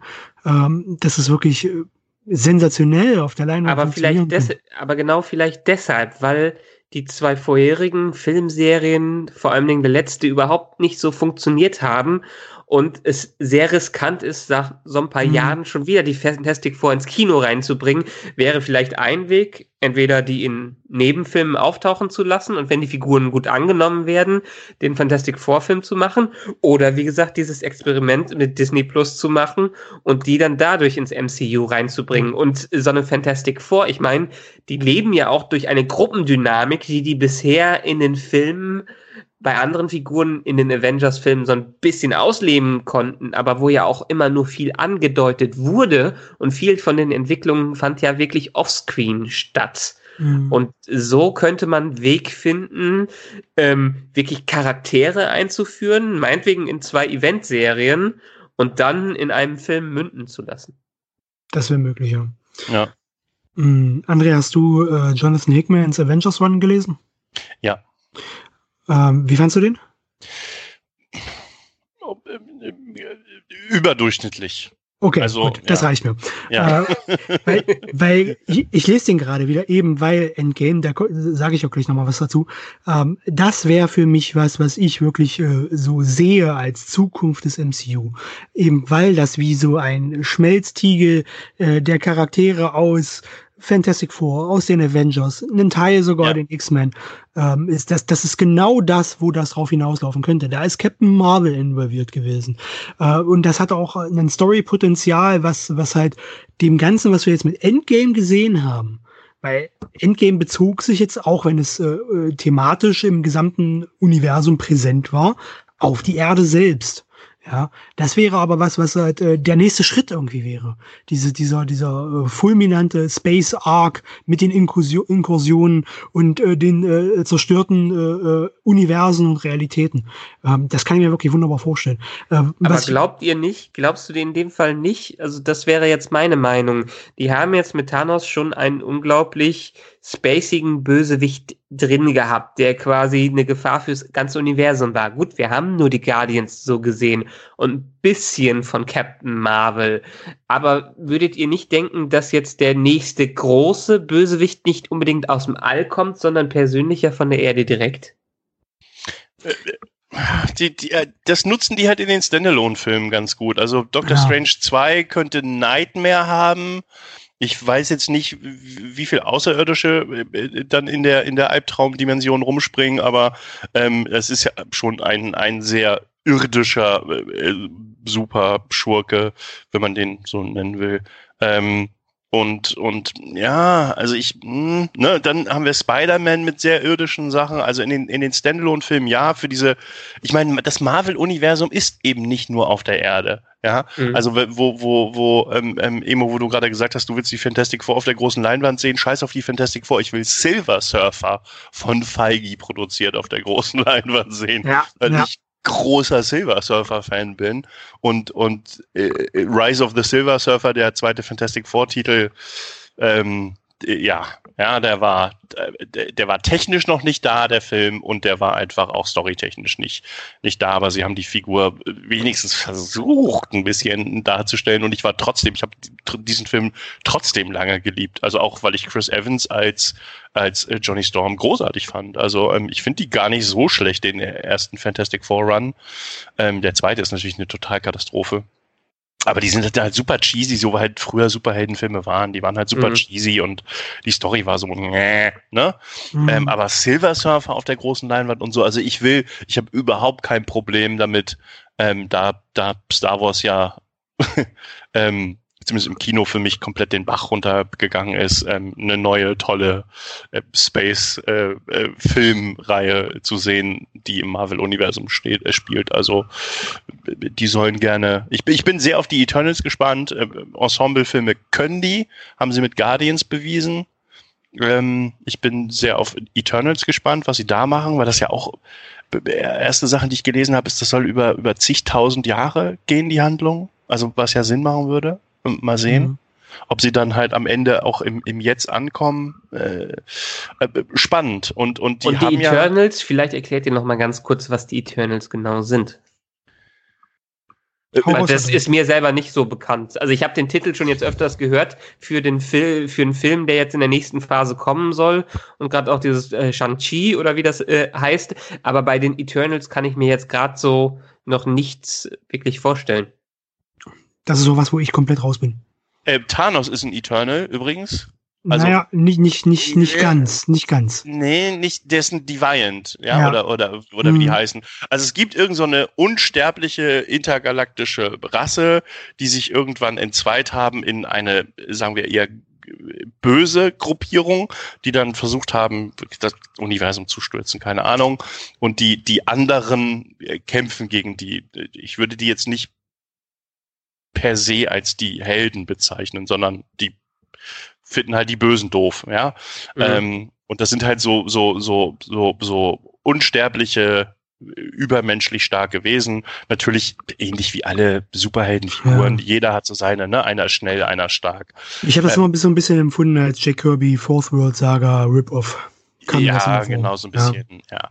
Und, und äh, Thanos ist halt einer von diesen, von diesen ähm, Deviant-Typen. Äh, also halt auch ein e Eternal im weitesten Sinne, also ein, ein unsterblicher ähm, super starker Heinz, ähm, nur halt, äh, der gehört zu den Bösen. Das haben sie im MCU äh, ja, so nicht so richtig erwähnt. Und die Eternals sind irgendwie von den, wie heißen denn die anderen, äh, äh sind so, die sind äh, untergeordnet den Celestials. Die sind ja noch mal eins, eins höher. Die mhm. Celestials, die sieht man ja in, in Guardians, werden die erwähnt. Und ähm, Ego, glaube ich, in Guardians of the Galaxy 2 ist ein Celestial. Ist ein Celestial, genau. Genau, der ist ein Celestial. Also es sind halt nochmal so gottgleiche übergalaktische Wesen. Und die, die Eternals sind halt quasi eine Stufe drunter. Okay. So, mhm. ja. ja. Also schon sehr abgespaced. Die sind schon sehr ab, ja, die Powers sind halt, also ich, Icarus ist irgendwie gecastet und, und irgendwie noch ein paar von denen und ähm, ja, also die sind halt alle so auf dem Power-Level mal Minimum von Captain Marvel. Ähm, also Marvel hat halt immer so ein bisschen mit diesem, mit diesem, äh, mit diesem Fetisch gespielt, so irgend so eine äh, mystisch äh, äh, seltsame äh, Gruppierung oder äh, äh, Entität oder Rasse im Hintergrund, die das Universum irgendwie mit erschaffen hat und übermächtig ist. Und da haben sie sich irgendwie eine Schöpfung nach dem anderen gemacht. Und äh, der Jonathan Hickman, auf dem ja jetzt auch die Black Order, die wir jetzt aus Infinity War und Endgame kennen, mhm. basieren, der hat ja dann mit den Bildern nochmal jetzt vor einigen Jahren eine, eine zusätzliche Rasse äh, geschaffen, die denn da, äh, die Marvel denn dargestellt hat als die älteste Rasse des Universums, die alles irgendwie geschaffen hat, was ja dann irgendwie doch nicht so war. Und äh, es ist halt immer äh, teilweise für, selbst für mich schon ein bisschen schwer, da den Überblick zu behalten. Ja, ich habe mir da, ich habe mir das ein bisschen genauer angeguckt, nachdem der Film halt angekündigt wurde. Mhm. Ähm, äh, äh, ne, für alle Game of Thrones Fans hier, Richard Madden ist gecastet. Okay. ah, ja, Eternals, genau. ähm, ja. ähm, der, Rob Stark. Der, Rob Stark, mhm. genau. Aber auch Angelina Jolie, was für mich nicht unbedingt eine gute Nachricht ist, aber schauen wir mal, mhm. ähm, ähm, was das so wird. Ähm, ja, zumindest beim Casting hat Marvel bisher fast keinen Fehlgriff gele sich geleistet. Und da kann ich mir, wenn sie sich so einen großen Namen holen, äh, dann könnte klar, es interessant klar. werden. Ja, die haben halt aber auch, wie heißt der, Ma Dong Sok oder so, irgend so ein, so ein koreanischer ist das, glaube ich, ähm, ähm, Schauspieler, der, der Superstar irgendwie in irgendeinem so, so einem koreanischen Zombie-Film ist. Ähm, ähm, ich meine, wenn man, wenn man sich. da auch mit, das wird halt ein sehr ja. diverser Cast, ja. Okay. So gut. Ja. ja. Ich meine, wenn man sich Endgame allein anschaut, was da für, ich meine, vom, sprechen wir nicht mal vom Cast, der im MCU bekannt ist, sondern vom Cast, dass die solche Leute neben Michael Douglas Michelle Pfeiffer, äh, dann noch ein kleines Cameo, was aus alten Szenen von Natalie Portman zusammengeschnitten äh, worden ist, Gwyneth Paltrow da wieder mit äh, reinbekommen haben und so Robert Redford. Robert, Robert Redford, Redford, René Russo, Ja, das ist äh, äh, William Hurt, Ja. Entschuldigung. Nur, nur William Anthony Hurt. Hopkins haben sie nicht bekommen. Ja, stimmt. Ja. Und vor allen Dingen alle so in, in so Throwaway-Lines. Also alle so nur einmal kurz aufnehmen und das war's schon. Und ich, ich weiß nicht, welcher Film in der Geschichte es bisher hinbekommen hat, einfach so eine Star Power drin zu haben, wie Infinity War und Endgame zusammen. Ähm, l- lass uns mal jetzt über den Film weiterreden, bevor Genau. wir weiter. äh, weil, Thema abschweifen. Aber es ist halt auch ein drei Stunden langer Film. Ja, äh, dementsprechend wird der Cast vermutlich auch etwas länger. ja, Ja. äh, wir waren ja jetzt, äh, wo, wo waren wir jetzt Wir thematisch? sind jetzt bei den Zeitreisen, oder? Wir sind, Wie- genau, wie- wir, sind, wir waren fünf Jahre später, haben uns die Selbsthilfegruppe angeschaut, können noch einmal kurz bei ähm, Thor auf New Asgard vorbeischauen, der ja jetzt dann Toller doch etwas in den komm, fünf Jahren ver, ver, äh, verändert hat. Achso, New Asgard. Ich war jetzt schon äh, äh, bei, der, bei der Zeitreise zurück. Nein, Äh, nein, nein, äh, New Asgard war es in der Tat auf Habt dem- ihr, habt ihr mitbekommen, welcher Ort das so, war? ne? welcher? Ort das war? Das ist der, der Ort kam schon mehrfach vor im MCU. ja, ja, das ist der, der in, in äh, äh, Captain America, Norwegen. Norwegen? Äh, wo, der, genau. wo der Tesseract in Captain America gefunden wurde am Anfang. Richtig. Und Mhm. wo auch ähm, ganz in der Nähe Odin seinen Abschied Genau. ähm, hatte. Ja. Fand ich ziemlich cool. Wusste ich zu der Zeit nicht, habe ich später erst gelesen, fand ich mega geil. ja, besser als äh, Oklahoma oder wo ist es in den Comics? Äh, ein Staat mit O. Oder? Das, das irdische Asgard ist doch irgendwo in den USA in den Comics. Ah, Ja, aber in, im zuletzt MCU, zuletzt war es, glaube ich, sogar New York, oder? Zum Teil. aber im MCU haben sie ja immer schon mit so ein bisschen den ähm, skandinavischen Ländern gespielt. In Agents of Shield hatten sie ja auch Peter McNichol als, als Guardian da mit drin und der war, glaube ich, auch aus in, in Norwegen haben sie ihn aufgegabelt. Mhm. Hm. Naja, auf Ja. jeden Fall New, New Asgard mit einer Truppe von überlebenden Asgardianern, wo ich gar nicht mitbekommen hat, dass da überhaupt irgendwer überlebt hat und das spannend fand, dass die sich dann alle doch in so einem kleinen Dorf zusammenfinden konnten. Das war, Ja, das doch, war so, Ein Viertel hat überlebt, ne? Also Thanos hat die Hälfte manuell gekillt. Dann müsste ja theoretisch nochmal die Hälfte beim Snap gestorben sein. Nee, aber der, der hat doch, das, das Raumschiff ist doch explodiert, nachdem er da abgehauen ist. eigentlich hätten alle tot sein müssen, oder? Ja. Ja, nee, nee, nee, nee. Also er, er killt ja immer nur, also zu dem Zeitpunkt hat er immer nur die Hälfte aller gekillt. Und irgendwo ähm, sagt Thor das auch, dass er die Hälfte, dass Thanos die Hälfte seines Volkes ausgelöscht hat. Okay. Das heißt, die, die Theorie war auch zu dem Zeitpunkt schon, dass halt äh, äh, die, alle, die, die nicht vorkommen, Korg, Meek, ähm, ähm, Valkyrie, ähm, quasi wahrscheinlich mit Rettungsschiffen entkommen sind oder gehen äh, oder oder oder äh, entlassen wurden und er, er dann die andere Hälfte gekillt hat und sich halt natürlich die die Hauptcharaktere, die wir am Anfang von Infinity War sehen, da aufgespart hat, um um sich den Tesseract zu holen. Aber aber äh, Thanos hat ja immer nur die Hälfte eines Volkes gekillt. Ja, So, das stimmt. Der, der hatte ja Das- seine Prinzipien, ja. Die Frage Das war für ist, mich zwar noch so eine Logiklücke in Infinity War gewesen, die man zwar dadurch hätte erklären können, aber die sich dann natürlich bestätigt hat in Endgame. ja, genau. Hm. Und ähm, ich weiß jetzt aber nicht, ähm, ähm, ähm, okay, irgendwie haben die es wohl zur Erde geschafft. Das, das Originalschiff hatte ja auch Kurs auf die Erde. Thor sagt zuletzt in Ragnarok, Kurs auf die Erde nehmen bitte. Ähm, das heißt, es macht auch Sinn, dass die auf der Erde gelandet sind und, und da halt noch übrig sind. Am Ende in der Endschlacht, dass da lauter schwer gerüstete Asgardianer aus dem Portal kommen. Das ist ne? aber äh, mir alles egal, weil das Fanservice war. Aber Ähm. sind die, sind die Asgardianer jetzt für, für, für mich vielleicht zum Hintergrundwissen, die sind ja wahrscheinlich nicht alle so stark wie Thor, aber doch schon ziemlich stark. Das ist eine Kriegerrasse. Ja, Ja. doch, die sind alle so stark. Götterrasse. Also jetzt nicht so stark wie Thor, aber Ja. aber ja, doch, das sind halt Asgardianer, ne? Also es Okay. sind halt ja, ja. Weil ich weiß, dass äh, alle der äh, Peter McNichol hat zum Beispiel eine ganz nette Action-Szene oder in, in Agents of Shield bekommen, wo man ihn gar nicht so als äh, Action-Darsteller im Kopf hat, weil er auch erst so einen, so einen Professor da gespielt hat. Ähm, Und da dachte ich mir schon, okay, alle Asgardianer müssen ja schon ein bisschen übermenschliche Kräfte haben. Haben sie. Ja, die sind, das ist ja, das ist ja eine, im Grunde ist das ja eine außerirdische Rasse, zumindest im MCU werden sie so dargestellt, die mehrfach die Erde besucht haben und die Erdenbewohner halten sie, weil sie so stark sind, für Götter. Ja, okay. ähm, das ist ja so ein bisschen diese, diese, diese, es ist ja nicht wie in, in Wonder Woman, wo sie in echt die Tochter von in echt Zeus ist. so, also okay. von so richtig Zeus. Ja, ja. ja? ja also oder, ja, aber sie definieren sich ja trotzdem, also Thor definiert sich ja trotzdem selbst auch als Gold. Ist ja auch unsterblich, in den Comics ja auch. Ja, ja genau. kann genau. ja auch so eine Sonne aushalten. Genau, aber ich glaube, das ist halt, das ist der Geschichte dieser Figur zu schulden. Irgendwie dachten die wohl, das wäre witzig, weil, weil ähm, ne, in den USA bist du ja mal im Durchschnitt noch mal ein ganzes Stück weniger international oder global gebildet als in, in europäischen Ländern. Kein Mensch kennt die nordische Mythologie in Thor. Äh, in, in den USA und dann zu sagen, oh, Thor, Gott des Donners, war völlig okay, weil das keiner zu eng mit dieser, mit dieser Mythologie in Verbindung gebracht hat. Und ich glaube, im Laufe der Jahre haben sie es dann versucht, in irgendeiner Form logisch zu erklären, dass das halt nicht wirklich Götter sind. Sonst müssten ja alle anderen Götter auch existieren. Mhm. Aber es gibt ja auch Ares und, und, und so im, im, im Marvel-Universum. Zumindest mhm. Ares gibt's. Ähm, ich glaube noch Herkules gibt's auch, ne? Herkules gibt's auch, ja. Genau. Der war sogar mal ein Avenger. Genau, ja, ja. Also es gibt ja auch die, die griechischen Götter und wahrscheinlich auch die römischen Götter und ach, keine Obwohl Ahnung. die im Gegensatz zu, zu den Asgardianern halt ziemlich stiefmütterlich behandelt werden in, in den Marvel Comics.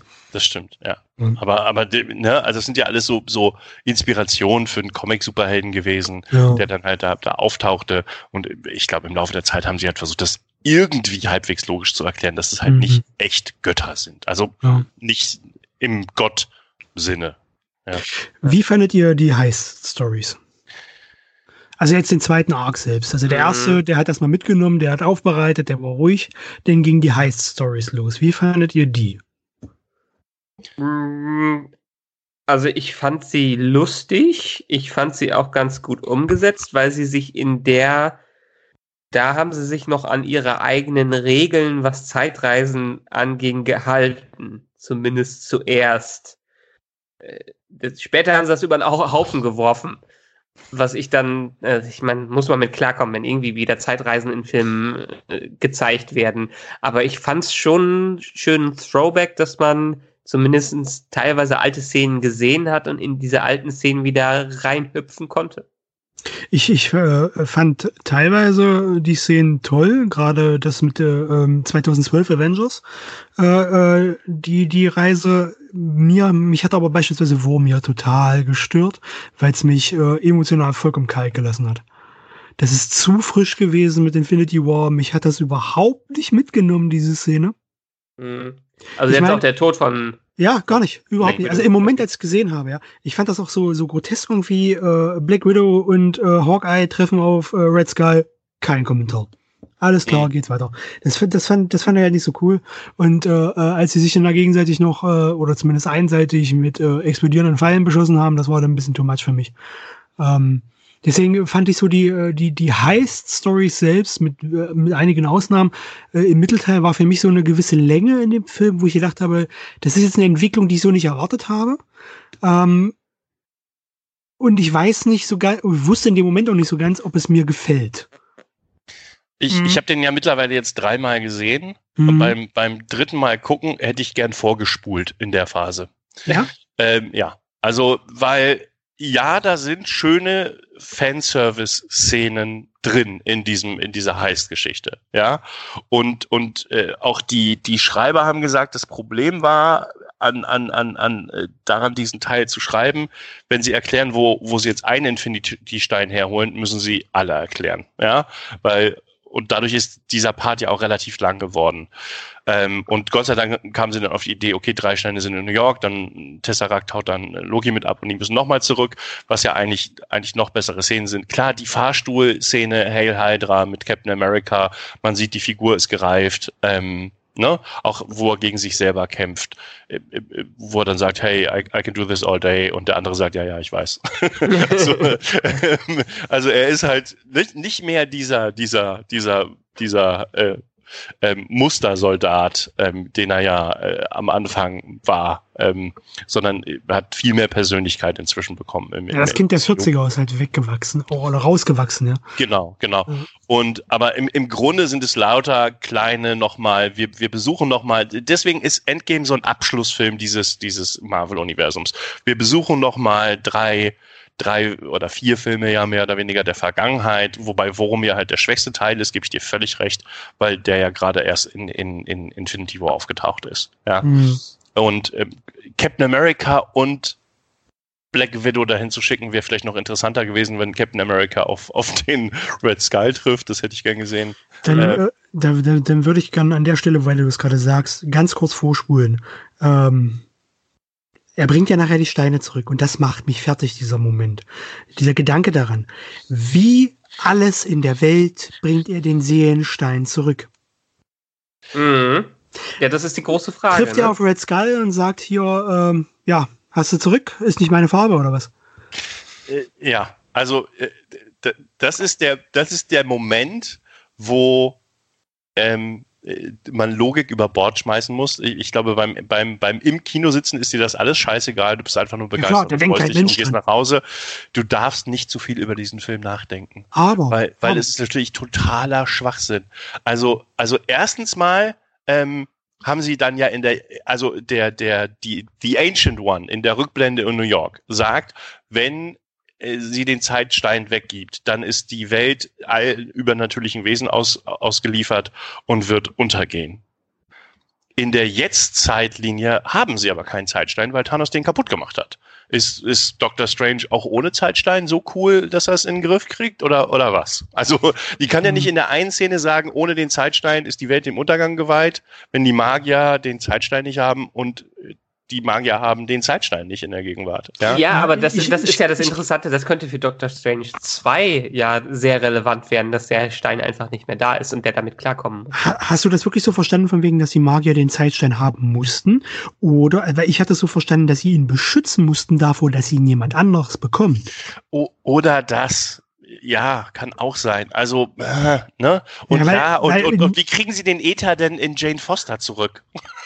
so, also, reicht Captain America ohne Scheiß mit einem jetzt Infinity Stein, nicht diesem, diesem äh, Gas, Glibber förmigen Ether-Zeug, ähm, äh, nach Asgard und, und drückt ihr das rein wie ein Zäpfchen oder was wie habe ich mir das vorzustellen? Ja, also du darfst über diese Reise, die Captain America da unternimmt, bitte nicht nachdenken. Ich, ich denke ja. aber, dass gerade die Szene mit Vormir werden die nochmal aufgreifen, weil ähm, Black Widow wird, ist ja noch ein Thema. Klar, es ist jetzt die Diskussion, wird der Prequel. Ja. Wird es ein Prequel oder wird es keins? Ja. Bestätigt ist es, glaube ich, noch nicht, ob es jetzt wirklich ein Prequel wird. Äh, ich kann mir nicht vorstellen, dass es Scarlett Johansson jetzt äh, rausnehmen, weil die würde das sicherlich noch weitermachen, weil so viel Geld verdient sie bei keinem anderen Film äh, oder bei keinem anderen äh, Film-Franchise. Ja. Ähm, ohne und jetzt unterstellen. Nicht, die ist nicht, ähm, die ist kein Chris Evans, der glaube ich, der glaube ich als einziger richtig 100% froh ist raus zu sein, weil der will ja halt Regie führen und, und genau. andere Sachen machen. Ja. Äh, ja. Ohne dass ich jetzt äh, der Johansen unterstellen will, dass er das jetzt nur äh, aus finanziellen Gründen macht, das wollte ich aber nicht sagen. Nein, aber, aber, äh, aber ja. Äh, ich denke, weil das ist, ein, das wäre ein super Moment, um das wieder aufzugreifen, weil wenn du, äh, um sie wieder äh, zu, zum Leben zu holen, weil wenn, es heißt ja eine Seele für eine Seele und wenn er den Stein zurückbringt, dann kriegt er auch die Seele wieder. Ja, nimmt er Gamora. Dann nimmt er Gamora. Ja, die hätten wir ja den Zweier. ja, äh, das ist, nee, also ich will, ich will, ich, also ich persönlich will in Zukunft äh, in den Marvel-Filmen nichts mehr von den Steinen hören. Mhm. Reicht. Nach 22 Filmen reicht's mit den Infinity Stones. Die Geschichte ist für mich abgeschlossen. Black, also ich bin auch, ist okay. Black Widow ist, ich war, ich, Scarlett Johansson ist nicht meine Schauspielerin. Ähm, ähm, die hat die Black Widow-Rolle solide und ordentlich gemacht. Da Winter Soldier mein absoluter Lieblingsfilm ist, ähm, finde ich sie auch sehr, sehr gut in Winter Soldier. Ähm, wird sich auch nicht ändern, weil einfach dieses Spiel sie gegen Captain America oder mit Captain America großartig ist, so diese verschiedenen Moralwelten, die da aufeinandertreffen. Aber die hat mich nie als Black Widow überzeugt. Es war auch für mich nicht eine Comic Black Widow, genauso wie der, der Netflix Punisher für mich nichts mit dem Punisher zu tun hatte, außer in, in der zweiten Daredevil-Staffel. ähm, wo ich ihn super fand, weil der, der Punisher braucht Superhelden um sich rum, um ein extremer Kontrast zu sein. Ja. Und Black Widow braucht halt diese ganzen Gimmicks und, und so. Und hier eine ne, ne Kung-Fu-Lady. Ähm, äh, Ne? Aber sie, also, hat, sie, hat, sie hat trotzdem äh, eine gute Rolle ausgefüllt. Das ist jetzt nicht die Comicvorlage gewesen, hast genau. du vollkommen recht.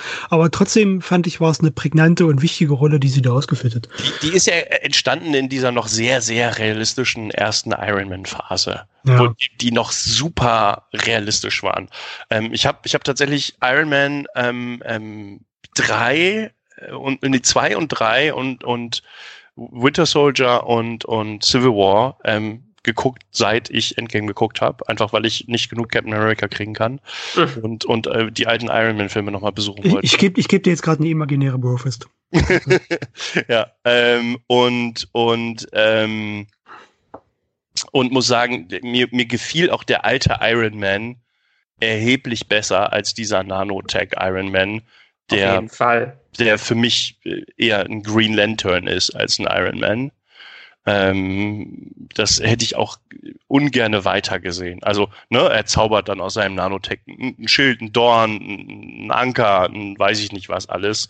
Das ist, sorry, das ist Green Lantern, das ist nicht Iron Man. Iron Man baut sich Raketen in seinen Unterarm. ja, ja, aber genau, aber das ist, ist es ja so ein bisschen das Problem auch von der ja, minimierten Rolle von Tony Stark in den Filmen gewesen die ersten drei Iron Mans waren relativ schnell im MCU raus. Und da man ihn jetzt nicht für einen Iron Man 4 verpflichtet hat, ihn aber trotzdem noch da halten musste, musste jedes Mal irgendwie so eine kleine Entwicklung da sein. Und da reichte dann nicht mehr, dass er sich Mark 24 gemacht hat, wo dann jetzt eine andere Farbe dran ist, sondern musste irgendwelche neue Technik dabei. Ich mag den Charme der alten Iron Man Filme auch viel lieber. Ich finde Iron Man 1 ist immer noch einer meiner liebsten MCU-Filme, weil er so am Boden geblieben ist und weil er diesen, äh, diesen Redemption-Arc von dem drin hat, den er auch noch nicht vollständig abgeschlossen hat, also weil er so geerdet, äh, geerdet war. Das hatte jetzt Tony Stark nicht mehr. Der hat dann nur noch von Robert Downey Jr. zuletzt gelebt. Ja, ja, ja. Ähm, ja, also Iron Man 3 ist halt nochmal interessant, weil das halt das, äh, äh, das, das, das rätselhafte Begräbnis-Cameo, ähm, über das wir vielleicht ja auch noch sprechen, ähm, ja. äh, auf, auflöst. Ne? Mit dem ähm, Bengel, ja. Genau, weil der, der, dieser kleine Junge aus, aus Iron Man 3, der ihm halt hilft, seine Rüstung wieder aufzuladen, was anderes ist es ja quasi nicht, ja. und, und ihn so ein bisschen ermutigt und ihm über sein, sein äh, äh posttraumatisches Stresssyndrom hinweg hilft, ähm, indem er sich ziemlich pflegelhaft und, und unfreundlich von, von Tony Stark anbrüllen lässt, quasi den ganzen Film. Ähm, ähm, der ist, ist ja bei der Beerdigungsszene äh, ganz kurz im Bild und äh, als und ich das im Kino gesehen habe, saß ich da auch, ne? so, uh, wer um Gottes Willen ist das? So, ja. beim, beim im ersten Mal Kino gucken. Ja, es ähm, war vor allen Dingen auch ein anderer Schauspieler, den die dafür eingesetzt haben. Und das ist dann noch unverständlicher, weil ah, okay den alten Schauspieler hätte man vielleicht noch ansatzweise erkannt.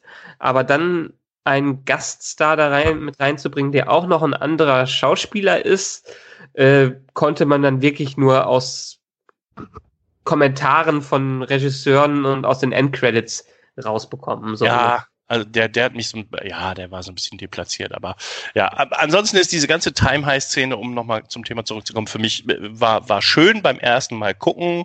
Ähm, es war so die Ruhe vor dem Sturm für mich. Es waren schöne Sequenzen mit, mit ähm, Tony Stark und seinem Vater, was auch nochmal dem, dem, dem, dem Story Arc der Figur, glaube ich, viel hilft, weil er ist jetzt, er hat jetzt Frieden gefunden, weil er ja ähm, seinem Vater nie alles sagen konnte. Das wird ja in, in, in, in ähm, Civil War thematisiert. Er konnte sich halt nie wirklich, da hat er ja diese, diese, diese virtuelle Maschine und, mhm. und ne, sagt seinem Vater nochmal, ich liebe dich zum, zum Abschied. Und das mhm. hat er ja nicht wirklich getan und das ist ja das Thema in dem Film. Und er und, ist wieder zurückgemorpht in John Slattery anstatt Dominic Cooper. Ja, ja. Ähm, ähm, ja, Dominic Cooper ist ja der noch viel jüngere ähm, ähm, ähm, Howard Stark. Das ist ja, ja der genau. Captain America 1 und Agent Carter äh, Version. Ja. Hier übrigens auch äh, wunderbar das Cameo, wo ich das zumindest gefeiert habe. Der einzige Auftritt ja. eines MCU-TV-Stars, der noch nicht in den Filmen drin war, äh, durch den Jarvis-Darsteller. Genau, fand ich auch ganz toll. Ja. Der ist auch großartig, der Darsteller. Also, also ja, die Serie, ich, ich fand die Serie auch toll. Die war ja. auch echt gut. Also mhm. die war äh, echt gut, ja. Also Agent Carter meinen wir jetzt an alle, die das jetzt hören. Und genau, genau. Ja. ähm, ja, also und und ja, die die äh, die die War Machine Nebula Geschichte war halt das Setup, wie wie Thanos jetzt ins Jahr 2000 äh, was 23 springt, glaube ich, ähm, ne, aus dem Jahr 2014 ja. in, in 2023 springt ja. und und äh, sehr gut fand ich da die die Starlord Szene, ähm, weil das so unglaublich realistisch ist, wenn jemand nämlich, wenn du die Musik nicht hörst und jemand bei seinem Walkman mitsingt und dazu tanzt, sieht man halt richtig bescheuert aus.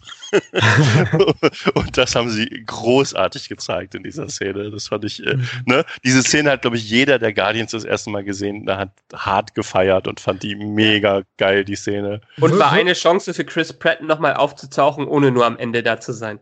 Genau, genau. Ja. Aber da halt wie so ein Depp rumzutanzen, das war schon schön. Die, die Para äh, Zeitreiseparadoxien, wollen wir die aufgreifen oder wollen wir das einfach so stehen lassen? Muss man so hinnehmen. Ich meine, letztendlich ja. äh, im Trailer zu Spider-Man Far From Home haben sie ja das Multiversum angedeutet. Dazu muss man aber auch sagen. Abwarten. Moment. Dazu muss man aber auch sagen, dass die Schreiber von Infinity War nicht mit einem Multiversum selbst gerechnet haben, sondern das abgeschlossen äh, haben für sich. Und ja. dass hier wieder das ins Spiel kommt, dass jeder äh, MCU-Regisseur so ein eigenes Ding rausmachen kann. Äh, die Infinity War und Endgame-Schreiber wussten nicht, dass die Far From Home-Schreiber das mit reinnehmen, wenn es denn mit reingenommen wird. Wenn es hm. mit reingenommen ist, weil äh, Mysterio sagt das im Trailer. Ja. Und äh, ja, das, das ähm, äh, äh, das wäre sehr merkwürdig, wenn der der Held einer anderen Welt wäre. Ja. Also ich glaube nicht, dass das so sein wird. Aber, ja. aber ja, letztendlich Zeitreise, gut, da sind die typischen Probleme, die bei einer Zeitreise auftauchen. Und letztendlich habe ich ja eben schon gesagt, brechen sie ihre, Re ihre selbst aufgestellten Regeln relativ schnell direkt wieder, wenn man allein von einem Ende absieht wo äh, Captain America eigentlich nicht als alte Version da wieder auftauchen müsste, dürfte. wenn sie ihre dürfte, äh, mhm. äh, wenn sie ihre eigenen Regeln betrachten. Außer er hat noch mal eine Zeitreise, eine äh, Dimensionsreise unternommen. Äh, das haben die Russos so gesagt. Das ist, das, äh, also die Russos haben gesagt, er hat sein Leben mit Peggy, Peggy Carter in einer Alternativzeitlinie abgelebt und ist dann wieder in die Jetzt-Zeitlinie zurückgereist und hat sich auch ein neues Schild besorgt. What? Ja, das haben die Russos gesagt. Die Schreiber haben gesagt, Bullshit. die Schreiber haben gesagt, was? Nein, der hat gelebt, parallel zu dem anderen Captain America. Denn alles, was wir vorher gesagt haben, hat keinen Sinn ergeben. Ja, also, ach. Was, was, ich, was ich aber toll fand. Zeitreise. Sie machen sich Gott sei Dank im Film ja. selber ordentlich ja. über Zeitreisefilme lustig und ähm, zu Recht, weil die nie funktionieren. Ja. Und ah, Steve Rogers müsste nach dem Prinzip auch mit seiner eigenen Nichte rumgemacht haben. Ja. ja. ja, ja, ja, Okay, ja, ja so und so. Ja. Ähm, André, du sagtest gerade, du hast Captain America Filme danach geguckt. Ja. Ähm, Winter Soldier. Steve Rogers geht in das Smithsonian Museum, guckt sich seine eigene Ausstellung an und schaut ein Video mit äh, in, ein Interview aus den 50ern mit Peggy Carter, ja. als sie über Steve Rogers spricht und äh, sagt, dass, dass sie mit Steve Rogers auch verheiratet ist. Hast du das auch so verstanden? Ja, oder? Offensichtlich. Ja. Wie, wie, geil ist das? Was ist das für ein geiler Fanservice? Ich habe Winter Soldier ja. danach gesehen und dachte mir, das ist jetzt nicht euer Ernst. Moment. Ja? Ja. Sie hat nicht gesagt, dass sie mit äh, Steve Rogers verheiratet ist. Sondern hat er hat den Mann gerettet, den, der später ihr, ihr oder den, den, ja, ihr Ehepartner. Und wird. sie hatte kurz gestockt, hat in dem Moment, als sie es gesagt hat, und äh, hat dann weitergeredet, hat gesagt, er ist dafür verantwortlich, dass mein, der Mann, den ich später geheiratet habe, dass ich ihn kennenlernen konnte oder irgendwie sowas, ja. ja, ja genau. Der Mann, den ich später, äh, äh der später mein Ehemann wurde, den hat Steve Rogers ge gerettet und sie hat gestockt, weil sie ihn meinte. Mhm. Ich glaube okay, nicht, dass ja das beim Dreh der Szene schon ja. so geplant war, aber ähm, ähm, es passt halt einfach wie die Faust aufs Auge. Ja, ja und das, also, ich, ich, ich will einfach nicht glauben, dass es Zufall ist. ja, also, nee, ich, ich, ich, ich sehe es aber ganz genauso. Ähm, offensichtlich war sie im Geheimen mit ähm, Steve Rogers verheiratet. Und das konnte ihm das natürlich dann auch in der Jetztzeit nicht sagen, dass sie eigentlich die ganze Zeit mit ihm verheiratet war. Ja. Weil übrigens, er musste ja noch. Das haben die Russos auch gesagt. Das haben die auch gesagt, dass denen immer schon klar war, dass Steve äh, mit der verheiratet war. Also dass Steve quasi äh, mit ihr das Leben verbracht hat. Na, dann passt doch. Ja, Scheinbar ja, haben sie es ja doch schon so geplant. Jetzt, wo du es nämlich gerade erzählt hast. Ja, ja, ja, und das ist auch von den Russos. Also, und, und glaube ich, sogar auch die gleichen Drehbuchschreiber, ne? Ähm, ja. Und das, das ist halt auch der, der Moment an dem Film, äh, der mich am meisten gekillt hat, weil ich bin selbst ein riesen Captain America-Fan in den Comics. Ich äh, liebe Chris Evans als Captain America. Das ist für mich der ultimative Captain America-Darsteller. Ähm, und dass er seine die, diese diese Verkörperung der dieses Verlustes von äh, Peggy, äh, dass ihn das so fertig gemacht hat über all die Filme hinweg, fand ich so toll. Und dann diesen Moment am Ende zu haben, der hat mich vollkommen ausgehebelt. Mhm. Ähm, ich habe gesagt, egal was jetzt passiert, scheißegal, ob eine After-Credit-Szene kommt, du bleibst hier sitzen, weil du brauchst die Zeit, damit der Abspann durchläuft und alles in deinem Gesicht wieder trocken wird, damit du diesen Saal hier mit erhobenem Haupt verlassen kannst. Ja, das, das hat mich einfach fertig gemacht. Das war mein Moment in diesem Film und ich fand das so toll. Und als ich das im Nachhinein dann entdeckt habe, äh, diese Szene gesehen habe in Winter Soldier, ich bin sofort wieder am Ende gewesen. Es hat mich vollkommen wieder eingeholt und dachte mir, was für eine geniale Scheiße. Das ja. war so toll. Fantastisch. Ja. Das ist mein Captain America Moment gewesen. Ja, also ich, ich finde auch, dass Chris Evans die, die beste Besetzung der, der Welt. Also alle sagen, Robert Downey Jr. macht Iron Man. Mhm. Ähm, ich finde, dass Robbie Downey, Robert Downey Jr. Robert Downey Jr. spielt und das sehr gut mit Iron Man harmoniert. Ja. ähm, also, also äh, klar, ja, der hat das Ganze gestartet und super. Ich habe beim beim zweiten Mal gucken, ich habe mir wirklich schnell tagsüber noch ein Iron Man T-Shirt gekauft, einfach um wo wo drauf steht I'm Iron Man, ähm, um, um, um, um, um, um quasi mit einem riesen Spoiler auf meinem T-Shirt im Kino zu sitzen und keiner weiß, was ich will. ähm, ich fand das einfach sehr sehr lustig. Ähm, ähm, und, und, aber, aber äh, erstens sind die Captain America Filme, äh, also zumindest, zumindest äh, Winter Soldier und Civil War sind die besten, im, für mich immer noch die besten Marvel Filme als Film, ja, ja, als, als, als Film.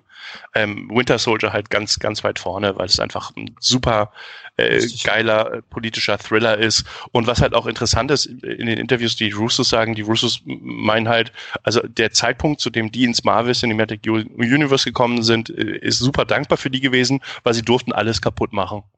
Sie haben, haben Shield zerstört in Winter Soldier, sie haben die Avengers zerstört in Civil War und sie haben die Welt untergehen lassen in Infinity War. So, also sie sind sehr gut im, im Sachen auseinandernehmen. Glaubt ja. ihr denn, weil ein so ein bisschen so ein Mini-Schandfleck vielleicht in der Avengers-Reihe könnte so ein bisschen Age of Ultron immer noch sein, den ich weiter nicht so gut finde, auch wenn ich riesen Josh Whedon-Fan bin, aber wenn man sich allein die Produktionsgeschichte davon anhört, wie äh, er da Sachen durchlitten hat, hätten die Russos einen besseren Job bei ähm, Ultron gemacht als Josh Whedon? Äh, das, das ist jetzt hart, aber für mich ist Endgame der schlechteste Film der Russo Brothers im MCU. Also meine Nummer eins ist wirklich Winter Soldier. Nummer zwei ist für mich Infinity War äh, inzwischen, weil das einfach der perfekte Film ist und alles in dem Film stimmt und alles logisch ist und zusammenpasst. Ähm, und äh, Platz drei und vier teilen sich so ein bisschen Civil War mit, mit, mit, mit Endgame. Endgame ist für mich als Fan und als Abschluss der Reihe der perfekte Film. Ja, ja. Ich verstehen, ist der perfekte Film. Als MCU-Film an sich alleine ähm, das Pacing, diese sehr lange Mittelteil und, und diese, diese Endschlacht, diese epische Endschlacht, die ausschließlich Fanservice ist und nichts anderes. Ähm, Dann lass uns doch mal darüber reden. Ja. Weil, ehrlich gesagt, ich, als ich aus dem Kino rauskam, war mir diese Schlacht in Erinnerung und Avengers Assemble. Ähm, aber letztendlich, genau, das war, das war so ein ich meine, welcher extreme Comic-Fan hat nicht da gesessen und hat einen halben Orgasmus bekommen bei dem, was da auf dem Bildschirm abgelaufen ist? Ähm, das, das ist genau das, was ich meinte, weil ähm, ich bin ganz bei André, dass äh, ähm, Endgame der schwächste Russo-Film ist, filmisch gesehen. Ich habe ja aber am Anfang schon gesagt, dass er für mich der beste MCU-Film ist, eben genau deshalb. Ja. Ähm, äh, ihr kennt Kevin Smith? Ja, ja, klar. Ja, ich habe jetzt äh, letztens erst äh, äh, einen Podcast, er hat eine zweistündige Review, glaube ich, zu dem Film abgezogen. Ganz allein hat er nur äh, vor der Kamera dazu gesammelt. Und ähm, er hat das ganz toll verg verglichen mit äh, einem Comic Annual.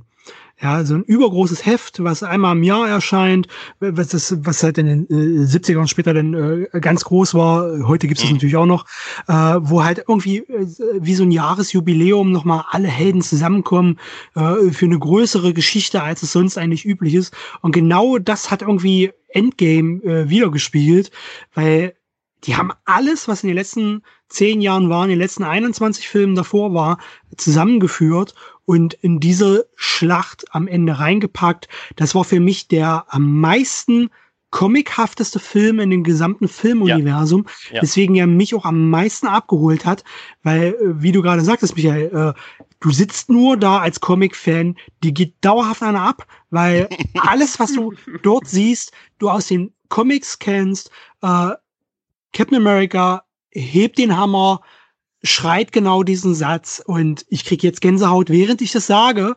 Äh, das ist halt äh, ein totaler Nerd-Overkill gewesen. Und genau deswegen hat er für mich am meisten funktioniert und äh, äh auch am meisten Eindruck hinterlassen. Kein MCU-Film hat mich bisher genauso oder am meisten so bewegt, wie, wie Endgame es jetzt getan hat. Gerade was weswegen wahrscheinlich das letzte Drittel des Films äh, ausschlaggebend dafür war auch. Ja. Mhm.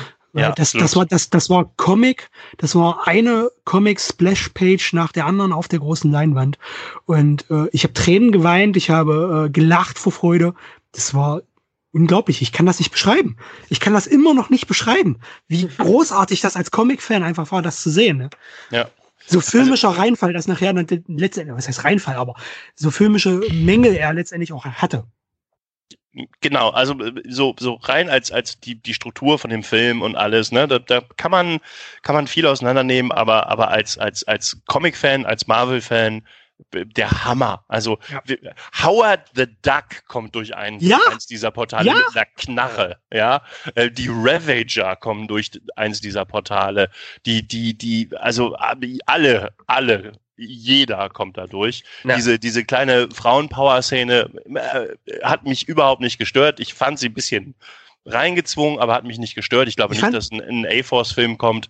Ähm, hat mich überhaupt nicht gestört, weil ich die ganze Zeit nur ja, ja, ja, ja. Aber vor allem auch dadurch, dass es halt nicht sofort das ist, sondern ich das gekriegt habe, was ich endlich haben wollte, dass mein Tor, mein Captain America und mein fucking Iron Man zu, zusammen gegen Thanos kämpfe und nicht jeder alleine mit so ein paar anderen Figuren. So dann mhm. die drei äh, Powerhouse Ur-Avenger. Und was ich, was, was, was mich sehr geärgert hat, ist, dass Hulk nicht nicht dazu gehörte. Also ich hätte gern noch Scheiß auf Black Widow, ähm, aber aber ich und, und, und Hawkeye, ne, die haben ihren ihren Teil geleistet, aber ich hätte halt gern noch Hulk dabei gehabt. Also weil äh, das hätte der Hulk für mich noch verdient gehabt, ähm, in dieser Endschlacht halt auch noch episch mitzukämpfen. Mhm.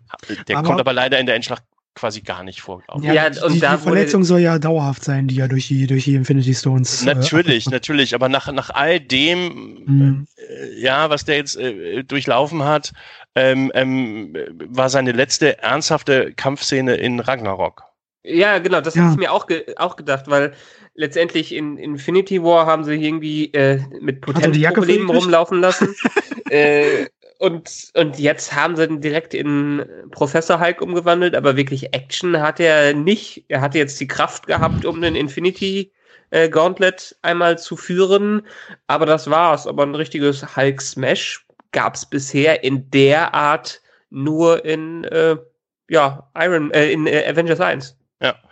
Und, und selbst, selbst wenn das dauerhafte Schäden sind, und Captain America hat mit einem, hat einem gebrochenen Arm ähm, weitergekämpft, ja. Also who cares? Ähm, und, und irgendwie eine, eine, eine Wunde irgendwie im Oberkörper. Also scheißegal. Ähm, oder nee, am Bein, glaube ich, hat, hat Thanos ihn einmal mit dem Schwert noch, noch getroffen. Mhm. Ähm, äh, deshalb übrigens, ich fand, also ich bin absolut eurer Meinung und es ist für mich weiterhin, eben habe ich hier eben schon gesagt, der perfe also einen perfekteren Abschluss für diese ganze Reihe hätte es nicht geben können. Und ich habe schon in der Review mit Chris in der spoilerfreien gesagt, wer hier nach jetzt gesagt hat, okay, ich habe genug von Superheldenfilmen und ich möchte nicht mehr und ich möchte wirklich aufhören, weil mir wird das zu kompliziert, hat hier den perfekten Absprungpunkt, wo er wirklich zufrieden rausgehen kann. Und in dem Sinne ist Endgame absolut erfolgreich und perfekt. Aber ihr seid die Comics-Fans und ihr kennt die. Ich habe die nur immer so nebenbei gelesen. Äh, für mich bleibt trotzdem im MCU der Avengers 1 das absolute Highlight, weil der für mich vom Pacing, vom Aufbau und von der Einführung der Figuren noch viel perfekter ist als alles, was in einem Ensemble-Film, vielleicht Guardians of the Galaxy, aber alles, was in einem anderen Ensemble-Film äh, im MCU bisher geschehen ist. Also äh, so als Comic-Fan äh, guckst du diese Filme und und äh, weißt, dass Endgame der letzte Film ist. Also ging es mit mir und und und der der Film nähert sich dem Ende zu und ich denk mir so okay, ich werde wohl nie sehen, wie, wie Captain America Thor's Hammer benutzt. Ich werde, so bestimmte Momente werde ich wohl nie mehr kriegen, weil viele der Schauspieler aufhören und, und das Ganze zu Ende geht. Und dann kommt diese Endschlacht und ich krieg alles. Alles. Mhm. alles, was ich haben wollte, alles, was ich noch sehen wollte, ähm, in, in, in dieser fulminanten Schlacht, wie gesagt, mit Ausnahme des, des, des, des Hulk, der nochmal ein bisschen durchdreht. Aber das haben wir, ein Hulk gegen die Chitauri haben wir in Avengers 1 bekommen, ähm, alles gut, ja.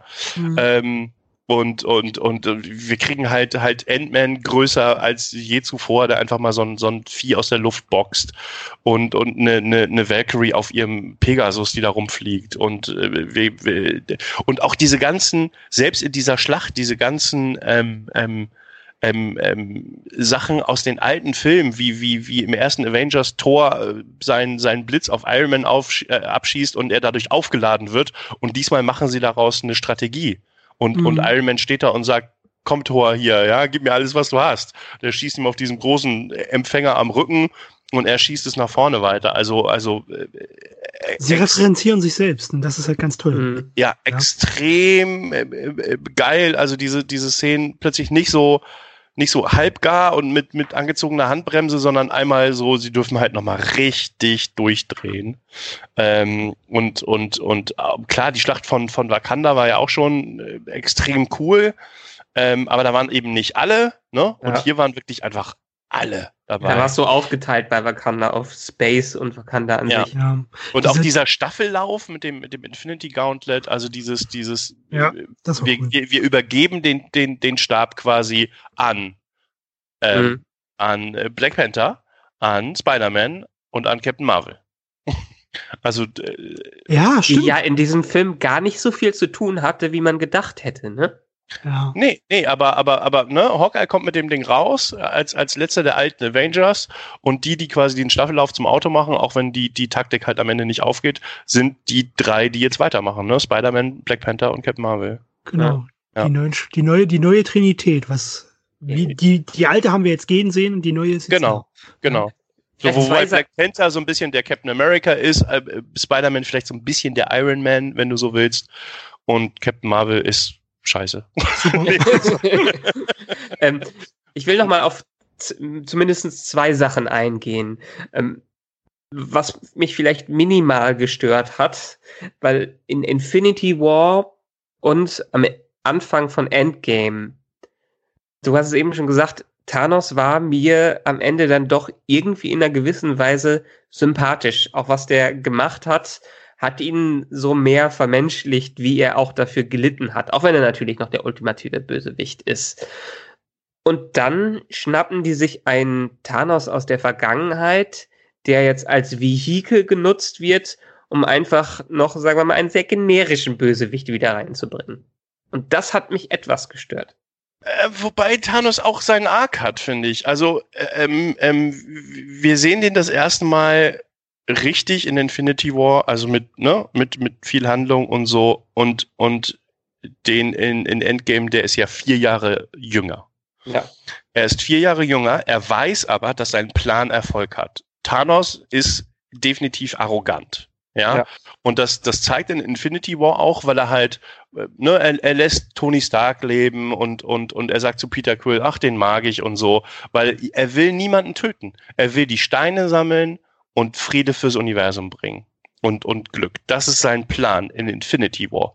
Ja. In Endgame, in der Endschlacht, ist er scheiße sauer. Er weiß, er gewinnt sowieso und er will die killen. Und das ist halt ein Riesenunterschied. Also und und und ich finde gerade dieses dieses dieses dieses, dass er halt so so so so so sich so wandelt äh, in dem Moment gut, weil Infinity War war war Thanos Film. Endgame ist der Film der Avengers. Mhm. Und ich finde das okay, diesen, diesen übermächtigen Bösewicht zu haben, auf den sie einfach lustvoll einprügeln können die ganze Zeit. Ja, aber letztendlich genau das, das, das meine ich. Wir haben uns so an einen sympathischen, an einen Charakter Thanos gewöhnt. Äh, und jetzt wird quasi ein jüngerer Thanos genommen, der einfach halt wie gesagt, ein generischer Bösewicht ist und einfach nur eine Hürde ist für die Helden und der für mich nicht mal so ansatzweise das von dem äh, verschmitzten, sympathischen, etwas arroganten, ähm, vielleicht auch etwas liebenswerten Bösewicht hatte, den er in dem Film davor repräsentiert hat. Meinst du denn, es hätte der Platz gehabt in den letzten Drittel in der Schlacht, das Nein, irgendwie das, noch charakterlich? Das, das, das nicht. Das ist ja genau mhm. die Sache. Die Schlacht hat perfekt gepasst.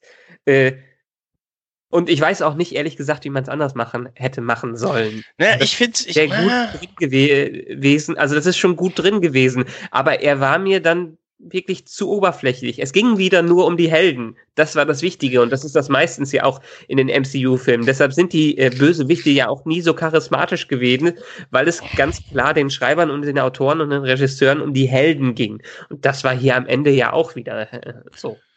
Ja, aber mm, ich, ich finde es gar nicht so schlecht, weil, weil äh, auch all die, die Sympathien und ach, ach, Thanos hat ja gar nicht so Unrecht und so diese, diese ganzen Gedanken und auch viele YouTube-Videos, die dazu rausgekommen sind.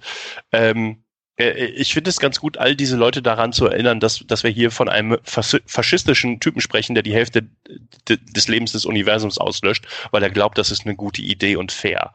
Ähm, Schön zusammengefasst. ja, ähm, und das ist es nicht. Ja, ja. also äh, klar, man versteht, wo er herkommt und das macht ihn so genial in Infinity War. Trotzdem ist das ein armer, irrer Killer. Ja, ja. Ähm, und das, das ist er am Ende von Endgame einfach und, und die, die Maske, die er quasi in Infinity War getragen hat, fällt und, und, und, äh, und ähm, ich finde es auch, auch okay. Also, ähm, ähm, dass man, dass man ihn dann plötzlich, dass er plötzlich doch einfach nur super böse ist. Und, und ich glaube, die, die die, äh, es geht in eine gute Richtung im MCU, was die Bösewichte angeht. Ähm, Killmonger in Black Panther äh, war super. Ja. Ähm, und, und äh, wenn auch nicht, wenn auch nicht äh, die, die, dieses Kree-Spezialteam oder die Kree und, und, und, und die, die Intelligence Supreme an sich in Captain Marvel, aber auch diese, diese, diese, diese Doppeldeutigkeit der Skrulls, auch deren Motive waren nachvollziehbar. Warum sie dafür am Anfang zig Menschen umbringen müssen, ist wieder nicht so nachvollziehbar gewesen, aber whatever. Ähm, also es, es geht in eine gute Richtung, was die Bösewichte angeht. Ähm, ähm, ich fand den, den Vulture in, in Homecoming großartig.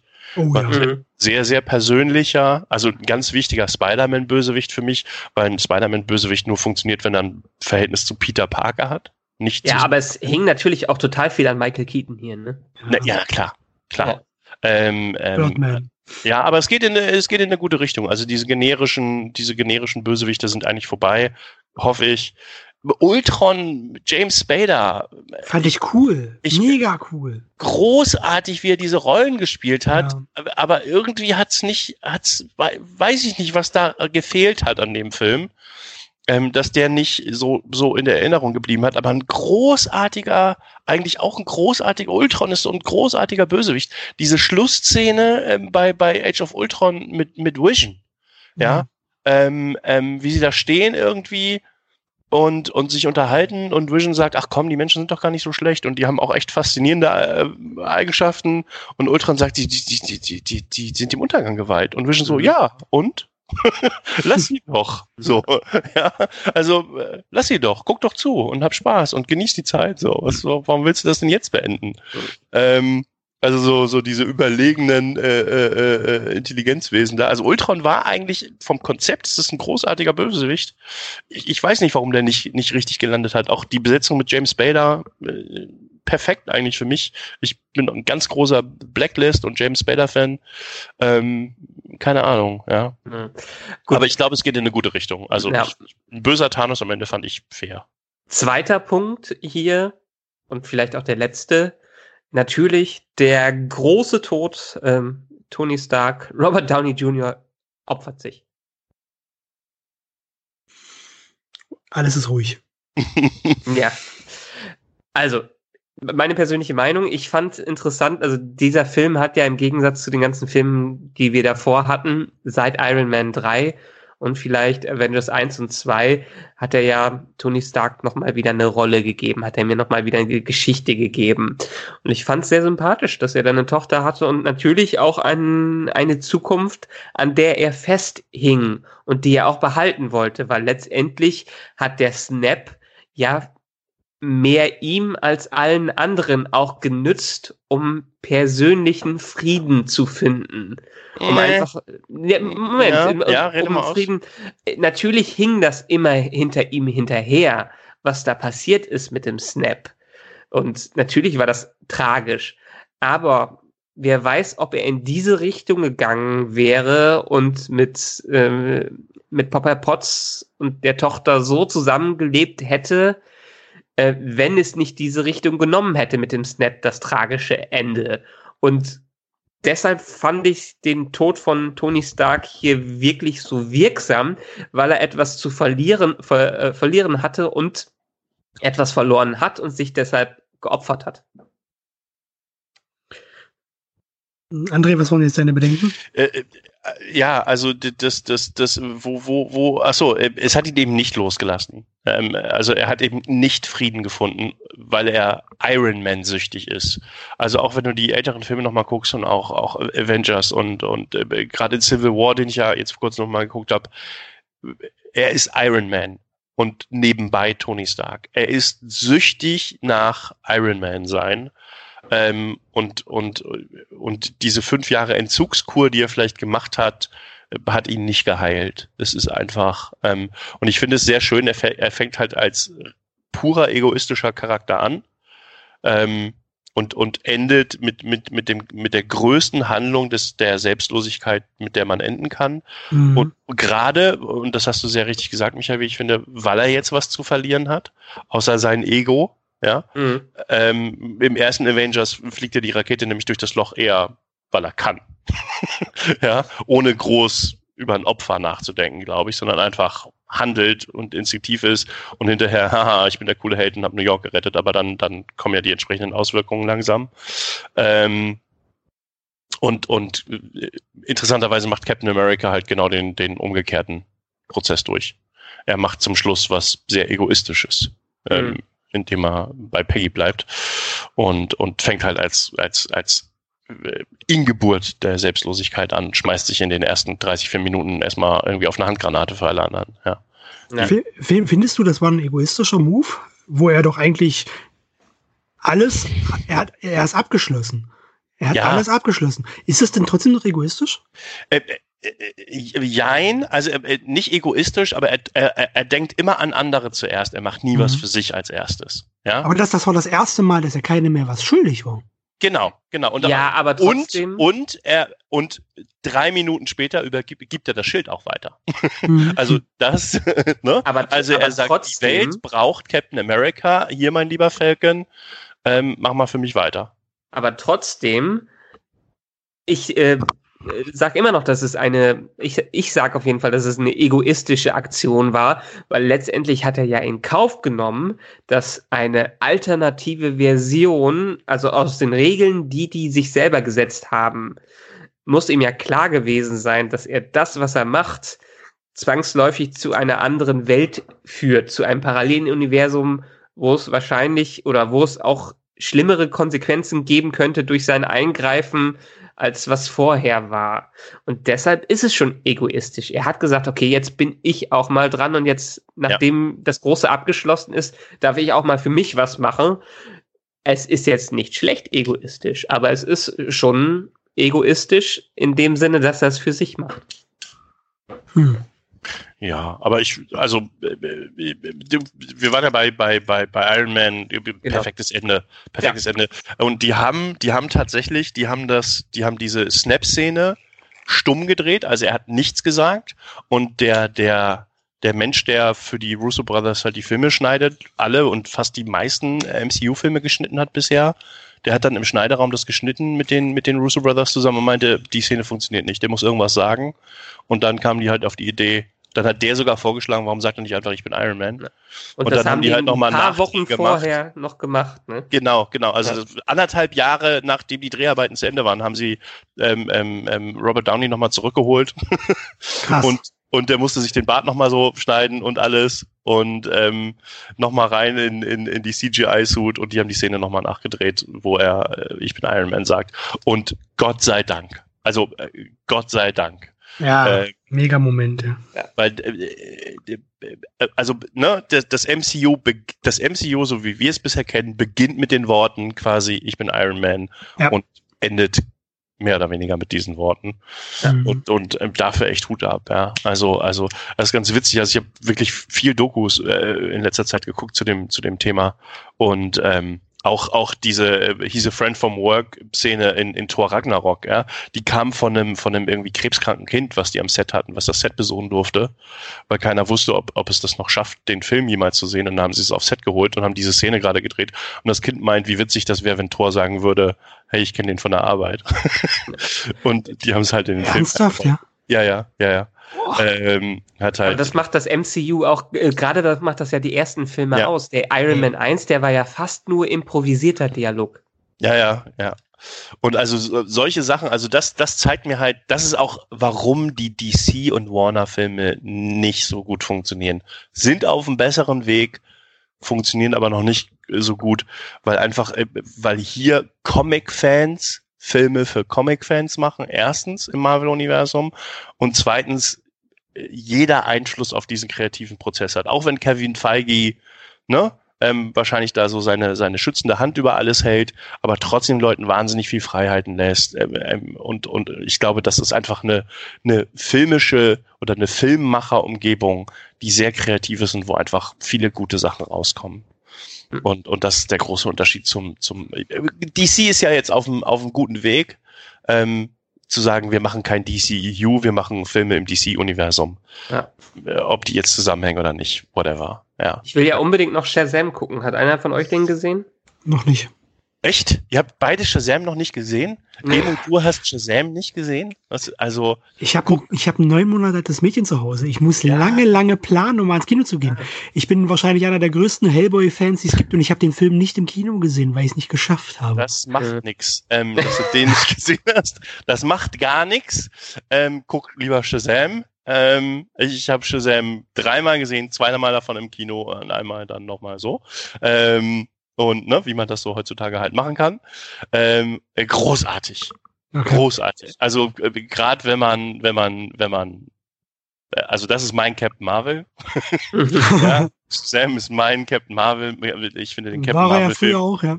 ja, ja, eben. Ja, ja, das, das, äh, darauf spiele ich an. Ja, also ich, der Captain Marvel Film ist großartig, halt der mit Zachary Levi in der Hauptrolle. Ähm, und und äh, gerade zu dem Thema passiert ganz am Ende äh, von dem Film was großartig. Also dieser Film ist, ich finde den sehr, sehr, sehr, sehr gut. Das ist ein Comic, das ist ein Familienfilm, das ist so richtig ein Comicfilm. Ähm, das ist ein Familienfilm, der, der hat Guardians Humor, wenn man, wenn man das so beschreiben will, drin. Ähm, er hat auch Sachen, über die man meckern kann, ja. Ähm, aber ich finde, das ist äh, für mich der beste, der beste DC-Film äh, der letzten Jahre, obwohl ich Aquaman auch okay fand. Also er war auch, Aquaman war okay. Ein guter, guter, bunter Film. Ähm, aber Shazam, ganz großes Kino. Also hat mir sehr viel Spaß gemacht, der Film. Ich, Ste steht groß auf meiner Watchlist, aber genau wie bei Emu das Problem, ich kann in die Pressepreviews gehen, weil ich die Mittagspause dafür opfern kann. Ja. Aber ansonsten muss ich auch bei einem fünf Monate alten Mädchen hier ja. bleiben und da aushalten. Dass ich hier jetzt bin äh, und einen Podcast mache, das habe ich nur meiner Frau zu verdanken, die gerade im Wohnzimmer ist und auf die Kleine aufpasst. Ja, ähm, genau. Aber in dem Sinne, ja, Iron Man also Shazam auf jeden Fall gucken. Iron Man war für mich das emotionale Ende des Ganzen hier. Ich fand das auch, weil ich jetzt auch nicht so emotional aus den Comics an Captain America dranhänge, auch der Tränenmoment quasi, wo mir auch so ein bisschen Pipi in den Augen drin war. Äh, und dafür hat er da, damit hat der Film für mich geendet und das mit Iron mit äh, Captain America war ein schöner Epilog, aber für mich war die Beerdigung von Iron Man dann das Finale. Die waren alle da, ne? Diese ja. Szene ist in einem Take gedreht. Die waren alle da. Yep. Der, der Hammer. Ja. ja. Ich habe auch in einem Interview irgendwie äh, nur gehört, wie, wie das Tom Holland irgendwie zu Kevin Feige gerannt ist, meinte, ist das Michelle Pfeiffer? der so, mm, ja, so, die sind in, im MCU, was geht ab? So. Also ist es manchmal ein bisschen erschreckend, wenn man so ein paar Interviews mit den Schauspielern sieht, wie wenig die eigentlich über das MCU wissen. Ähm, Gott sei Dank kennen sie sich meistens mit ihrer eigenen Figur ganz gut aus, aber mh, mm, jetzt, ne? Also Profis sind die alle nicht, außer, ich würde mal sagen, äh, Benedict Cumberbatch und Tom Hiddleston, das sind so, die haben sich, glaube ich, extrem eingearbeitet, das ist auch ein anderer Schlag Menschen wahrscheinlich. Ähm, Sonst ist es manchmal schon ein bisschen erschreckend, dass sie ne, die Marvel-Filme in keine Reihenfolge bringen kann und so. Und, und, wir Fans sitzen da und was? Wo ist das Problem? So, ja. ja aber ähm, dafür sind es ja auch gute Schauspieler, die uns was vormachen können. Natürlich, natürlich, natürlich, ja. ähm, ja, aber, aber äh, nee, für mich war es auch die Captain America-Szene. Ähm, Iron Man fand ich verdient und gut und richtig so und rührend und verdammt cool mit diesem Ich bin Iron Man und auch dass Pepper dann zu ihm sagt, so jetzt findest du Ruhe, damit war ich, damit war ich sehr d'accord. Ähm, wie gesagt, weil ich auch finde, dass äh, mir reichte es auch mit Iron Man, mit seinem ähm, Transformers-Anzug tatsächlich ähm, zum Schluss. Und ähm, nee, mich, mich, also auch die, die, die letzte Tanzszene, auch, auch das gleiche Lied, was übrigens in Winter Soldier schon läuft und was tatsächlich ein, ein Lied aus den, aus den äh, 50er Jahren ist oder späten 40er Jahren für Kriegsheimkehrer, die zu ihrer mhm. Liebsten zurückkehren. Ähm, ah, ja. Aus dieser Zeit tatsächlich stammt das Lied. Ähm, äh, perfekt, halt dieser mhm. letzte Tanz, wie sie da, ja, also es ist äh, äh, äh großartig. Ähm, vor allem, wenn man, weil man weiß, dass, dass, dass Chris Evans halt freiwillig gegangen ist und ich glaube, Robert Downey Jr. hat sich damit abgefunden. Ja, also als Fanboy selbst, wie gesagt, äh, war Captain America mein Abschluss, aber als äh, frisch gebackener Vater war das mit Iron Man natürlich ziemlich heftig. Klar. Die Beerdigung, äh, die kleine Morgan nachher äh, die Cheeseburger haben wollte, mein, ja. meine Fresse hat das reingehauen. Ja. Das war, die, ja. man kann gar nicht sagen, welcher, welcher Moment am Ende dieses Films äh, einen emotional mehr in den Sitz gedrückt hat. Das äh, war alles eigentlich total over the top äh, Im guten Sinne, wirklich im ja. guten Sinne. Ähm, ja, das ist, das ist äh, phänomenales Ende. Einfach. Äh, ich, zwei Sachen, die ich wissen würde, gern von euch. Fett Tor. Mega cool. Ja, kann man machen. Ich meine, Chris Evan, äh, Chris Hemsworth, so viele Chrises im MCU, äh, Chris Hemsworth hat ja einfach dieses komödiantische Talent und das konnte er in vielen ersten Filmen nicht so ausleben, wie er es seit Thor Ragnarok machen konnte. Das macht er ja auch und, lieber, hat er mal gesagt, ja? Ja, ja, ja. Und, ja. und dafür, ich meine, der wurde einfach noch mehr vermenschlicht, dass er das sich vollgefressen hat und einfach nur fett rumgetrunken hat und Fortnite gespielt hat, was man scheinbar in fünf Jahren immer noch zockt. Ja, ähm, ja. Ich fand also einfach sein, sein Outfit, seine, ähm, also jetzt, nee, nee, einfach sein, sein phänomenaler Bart und die äh, langen Haare aus Gründen äh, einfach cool. ich glaube, das ist naheliegend, äh, wer mich kennt. das fand ich einfach toll. Fand ich lustig. Und das Outfit äh, zum Schluss äh, in der Finalschlacht mit den äh, geflochtenen Zöpfen, das sah halt so bassig böse aus. Das war ja. richtig badass. Mega cool. Ja, das ist, obwohl ich glaube, dass das viele Fans spaltet. Also die, die beste Freundin von mir, mit der ich da war, die meinte, das war für sie sehr, sehr hart an der Grenze, weil Thor ist halt ihre absolute Lieblingsfrisur, äh, Figur. und, und natürlich lächt sie Chris Hemsworth einfach als, als, der, der ist ja auch ein Übermensch. Also dieser Typ, der ist, also überall, was du siehst von dem als Mensch, also der Schauspieler scheint ja einfach absolut mega nett zu sein. Der hat eine super geile, intakte Familie, der lebt in Australien, nicht in Hollywood. Also, ja, der ist einfach, und dann hat er diesen Körper und sieht großartig aus. Also der, selbst als Mann, ich habe echt einen Man-Crush ähm, auf, auf Chris Hemsworth, ähm, kann man auch mal zugeben. Ähm, und ich finde ja, und ich, und, und äh, wenn er 100% mit dieser Entscheidung d'accord war, ich glaube, er fand ja den Ragnarok-Tor ganz großartig, hat es hart gefeiert, ja. dass er endlich mal durfte. Dann äh, hat er irgendwie in einem Interview mal vorher gesagt, er hat dann gegenüber den Russo Brothers gleich gesagt, oh, bitte, bitte nicht, gib mir nicht meinen alten Tor wieder, ne? Ja. Sondern guck mal, ich, ich, das ist so toll, was wir hier gemacht haben und Ragnarok ist gerade fertig und ich freue mich so über die Entwicklung und die haben nur gesagt, ja, warte mal, was wir vorhaben. ähm, und wenn er damit ich habe jetzt leider noch nichts gefunden, ob er, dass er sich hinterher mal geäußert hat zu dieser Figur. Kommt bestimmt noch. Aber ähm, äh, so viele Cosplayer auf, diesem, auf, diesem, Planeten, die, die nie dachten, dass sie Thor gut cosplayen könnten. Ja, deren Stunde ist gekommen. Also ähm, ja, also äh, äh, großartig. Ich finde es auch, äh, ich fand's, ich fand's gut. Ich fand's auch, äh, es gibt diverse fette Asgardianer. Einer von den Warriors 3 ist ja auch ziemlich fett. Ähm, äh, deswegen ist es nicht so, dass Asgardianer wegen ihrer übermenschlichen Physik nicht fett werden können. Das habe ich mir schon irgendwo gelesen. Oh, kann gar nicht sein, dass Thor fett wird. Der ist ja Asgardianer und der bleibt immer so. Nee, wenn er äh, rumsitzt und keine Schlachten kämpft, was er ja offensichtlich fünf Jahre nicht gemacht hat, außer online in Fortnite.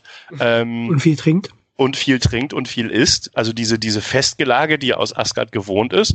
Ne? Also ich habe ein, ein so ein YouTube-Video gesehen, wo sich irgendeine so eine Frau, die wohl auch zu sehr Chris Hemsworth Fangirl ist, so darüber aufgeregt hat, dass er ja immer schon so viel gegessen hat und literweise Bier und er ist nie fett geworden und so. Ja, aber er hat auch immer gekämpft und war in Asgard und hat Schlachten geschlagen und, und, und. Genau, da Leute seht ihr, abnehmen ist durch Sport und nicht durch äh, weniger Essen. genau, ja. Und jetzt hat er fünf Jahre halt nichts gemacht und nur rumgesessen und ist kaum aus seiner Bude rausgekommen und das ist das Resultat. Und ich find's gut. Und äh, es, äh, und das, das ist so ein bisschen so, äh, de, dem äh, folgt so ein bisschen meine, meine zweite Frage, die ich äh, an euch beide nochmal habe. Ähm, es gibt jetzt viele, viele, die sagen, Achtung, Achtung, das MCU wird ein bisschen zu woke. Also zu viel ähm, oh, wir müssen Frauen integrieren, oh, wir müssen den ersten äh, offenen, schwulen Charakter in Endgame packen, der ja von, von Joe Russo ähm, quasi in dieser Selbsthilfegruppe das erste naja, Mal. Offen war das Ganze ja nicht wirklich. Naja, nee, aber, ne? Also, mhm. er sagt ja hier, sein Mann ist verschwunden und so. Ja, gut, als, ähm, aber, als aber meint ihr, da kommt jetzt, habt ihr auch so ein bisschen die Befürchtung, da kommt jetzt ein bisschen zu viel Politik in diesem Haben, haben sich Leute wirklich daran gestört, weil jemand in der Selbsthilfegruppe ein Mann gesagt hat, dass sein Mann verschwunden ist?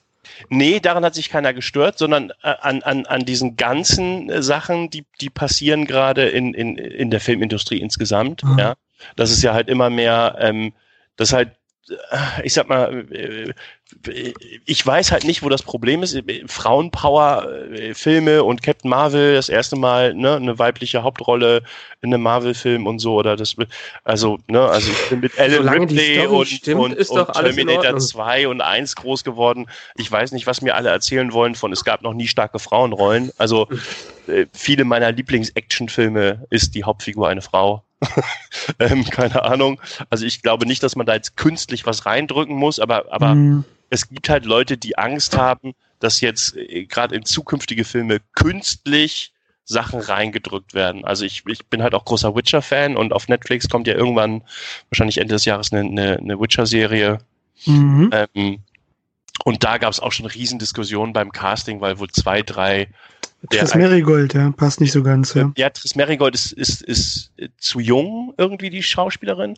Und irgendwie zwei, drei andere Zauberinnen sind halt dunkelhäutig. Meine und, Fresse, ey, man kann sich aber auch aufregen. Ja. ja, ja. Und das sind ja, das ist ja, das sind ja slawische Com äh, also das ist ja eine slawische Buchserie und das mhm. müssen ja Leute sein, die eher slawisch aussehen und äh, blond und so. Also ich mhm. finde halt. Die haben ja noch alle einen sehr, sehr weißen Jesus an der Wand hängen, ja. Ja, ja, genau. und, und, und kein, ähm, äh, äh, ja, äh, aus dem, aus dem Middle East. Äh, genau. Kein, kein, Juden aus dem, aus dem äh, Nahen Osten. Also ich, ich, ich finde das, ich, ich finde äh, die, diese gesamte Diskussion darüber, das, das ist ja jetzt auch in der Comic-Szene sehr, sehr intensiv. Ja Ja. Äh, Gerade also zumindest in der US-Comic-Szene hier in Deutschland sowieso. Wir haben ja teilweise wirklich ein paar Vollpannen-Nerds rumlaufen, äh, die sich über äh, starke Frauenbilder oder dunkelhäutige Menschen aufregen, die auf einmal ein Superheldenkostüm tragen und das alles als gezwungen sehen. Äh, Sehe ich überhaupt nicht so, weil das für mich einfach äh, eine Widerspiegelung der menschlichen Gesellschaft ist, wie sie nun mal ist. Und ja. äh, ich habe diese Szene jetzt äh, in dieser Selbsthilfegruppe äh, nicht mal ansatzweise so bewusst wahrgenommen, ähm, nur weil, weil du das jetzt ansprichst, dass sich anscheinend mhm. Leute darüber aufregen. Das ist, äh, für mich ist das ein normales menschliches Umfeld. Also sie Und, regen sich halt nicht darüber auf, dass der offen schwul ist, sondern dass es, dass es wie in den Filmen künstlich reingeklebt wirkt. Äh, ist für mich halt auch nicht so. Ähm, nee. Ich finde, der beste Schauspieler soll der, der der diese Figur auf der Leinwand zum Leben erwecken kann, sollte die Rolle kriegen. Ähm, ich, ich, ich kann nachvollziehen, wenn einer sagt, es ist blöd, wenn, wenn man, keine Ahnung, einem Asiaten ähm, die Rolle von James Ryan gibt, nur um einen Asiaten zu casten. Also nur um möglichst mal was anderes zu machen und gegen Konventionen zu verstoßen. Ähm, oder wegen irgendwelcher Quotenerfüllung oder so. Mhm. Ähm, ich ich, ich finde es aber blöd zu sagen, ähm, ähm, äh, im umgekehrten Fall, wenn ein Asiate als James Ryan gecastet werden würde und der macht eine gute Rolle, ähm, dann fände ich es halt viel schlimmer, wenn jemand sagt, aber der muss doch weißer Amerikaner sein oder so, ja. Sehe ich, sehe ich genauso. Also letztendlich dieses einerseits geht mir dieses, dieser Versuch über, politisch korrekt zu sein, wenn es wirklich so auffällig ist, auf den Keks, weil muss man nicht, wenn sich's organisch in eine Story einflechten lässt und wenn so ein Charakter funktioniert, wieso nicht? Ja. Also, es findet, ist doch find, findet ihr wirklich, es hat was mit Political Correctness zu tun? Jetzt mal ehrlich, die, diese ganze Welt voller Superhelden und keiner. Nein, nein, nein, das, mein, das, mein, das ja. meine ich, das meine ich ja nicht. Also die Szene äh, am Anfang ist mir auch so überhaupt gar nee, nicht nee, aufgefallen. Aber jetzt regen sich ja Leute darüber auf, dass, dass man im MCU einen, äh, einen homosexuellen Superhelden etablieren will. Wie unrealistisch ist das bitte, eine gesamte Armada von Superhelden zu haben und keiner davon ist homosexuell? Ja, ja, genau. Also bei, bei dieser Eternals, Gedanke alleine schon. Bei den ja. Eternals soll jetzt, glaube ich, das erste Mal ein offen homosexueller Held dabei sein und die Leute Gut. regen sich drüber auf. Ja, ja das ist aber Schwachsinn. Es ist unmöglich, dass davon keiner homosexuell ist. Weil Millionen Menschen auf der Welt homosexuell sind. Das gehört nun mal einfach dazu. Ja. Und ich finde auch, die Comics haben sich halt weiterentwickelt. Wir, Gott sei Dank. Wir sind halt nicht mehr in den 50ern und in den 60ern. Ja. Und selbst wenn diese Figur aus den 50er oder 60er Jahre Comics stammt und damals das nicht thematisiert wurde und die Figur vielleicht deswegen heterosexuell ist, ich glaube, es gibt inzwischen genug gleichgeschlechtliche und sonst was äh, Superhelden, ja. Also ich, selbst, selbst meine Hochphase war halt wirklich in den 90ern und, und frühe, frühe 2000er, wo ich, wo ich noch intensiv, weiß ich nicht, sechs, sieben Marvel-Serien Serien wirklich wochenweise aus den USA die, die Importe halt gelesen habe. Ähm, ähm, als es noch Comic-Läden gab, die die regelmäßig auf Lager hatten hier in Hamburg. Ähm, Gibt's immer noch? Ähm, ja, aber ja, ja, aber es werden weniger. Ja, also mhm. es werden halt erheblich weniger, leider. Ich, und, ich sag's genauso wie mit den, wie, wie Und die Zeiten sind anders und wenn der, ja. wenn die sich jetzt entscheiden, der ist halt schwarz, schwul und, und fährt Rollstuhl, dann soll er das tun, ja. Also, ich meine, in den letzten Jahren ist es ja immer wieder der Versuch von Hollywood gewesen, ich weiß nicht, teilweise ist es ja wahrscheinlich wirklich ein Versuch, ähm, Sachen zu re rebooten mit Frauen. Und mir ist es eigentlich, also jetzt auch zu dem Thema wieder, mir ist es eigentlich furchtbar egal, solange die Story und die Charaktere funkt äh, funktionieren. Alle haben sich so, oder irgendwie das Internet, der lauteste Teil des Internets hat sich so über Ghostbusters aufgeregt. Das beste Beispiel, die Ghostbusters-Frauen.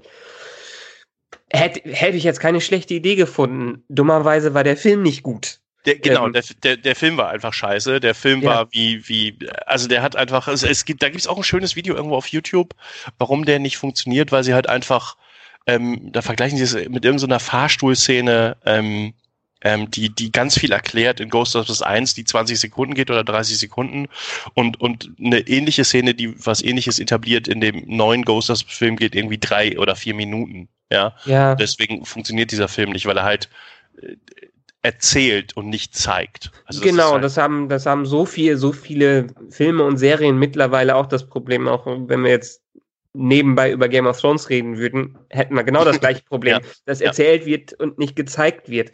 Äh, jetzt auch bei Ghostbusters, also den Cast fand ich beispielsweise großartig, sind so gute Komikerinnen dazwischen. Leider haben die nicht gutes Material bekommen und deshalb ist der völlig untergegangen, äh, dieser Film. Vielleicht auch deshalb zu Recht, weil er einfach ein schlechtes äh, Skript und eine schlechte Umsetzung hatte. ja, ja, in dem, in dem weiblich besetzten Ghostbusters-Film äh, ist für mich die beste Rolle Chris Hemsworth. genau, da haben wir, da ja. haben wir wieder. Also was, was, was, Oder, was traurig äh, ist. Äh, äh, letztes Jahr gab es den Oceans 8.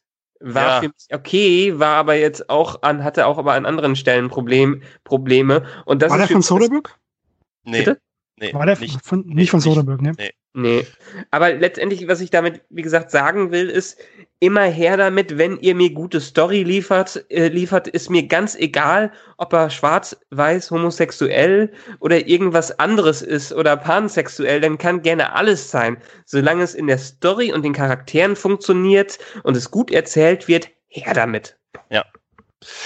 Ja, also ich, äh, wie gesagt, ich sehe halt das Problem, ich sehe ein Problem, wenn man versucht, es künstlich zu erzeugen ähm, und ich weiß halt nicht, ob das bei dem Ghostbusters-Film oder bei irgendeinem anderen Film der Fall war.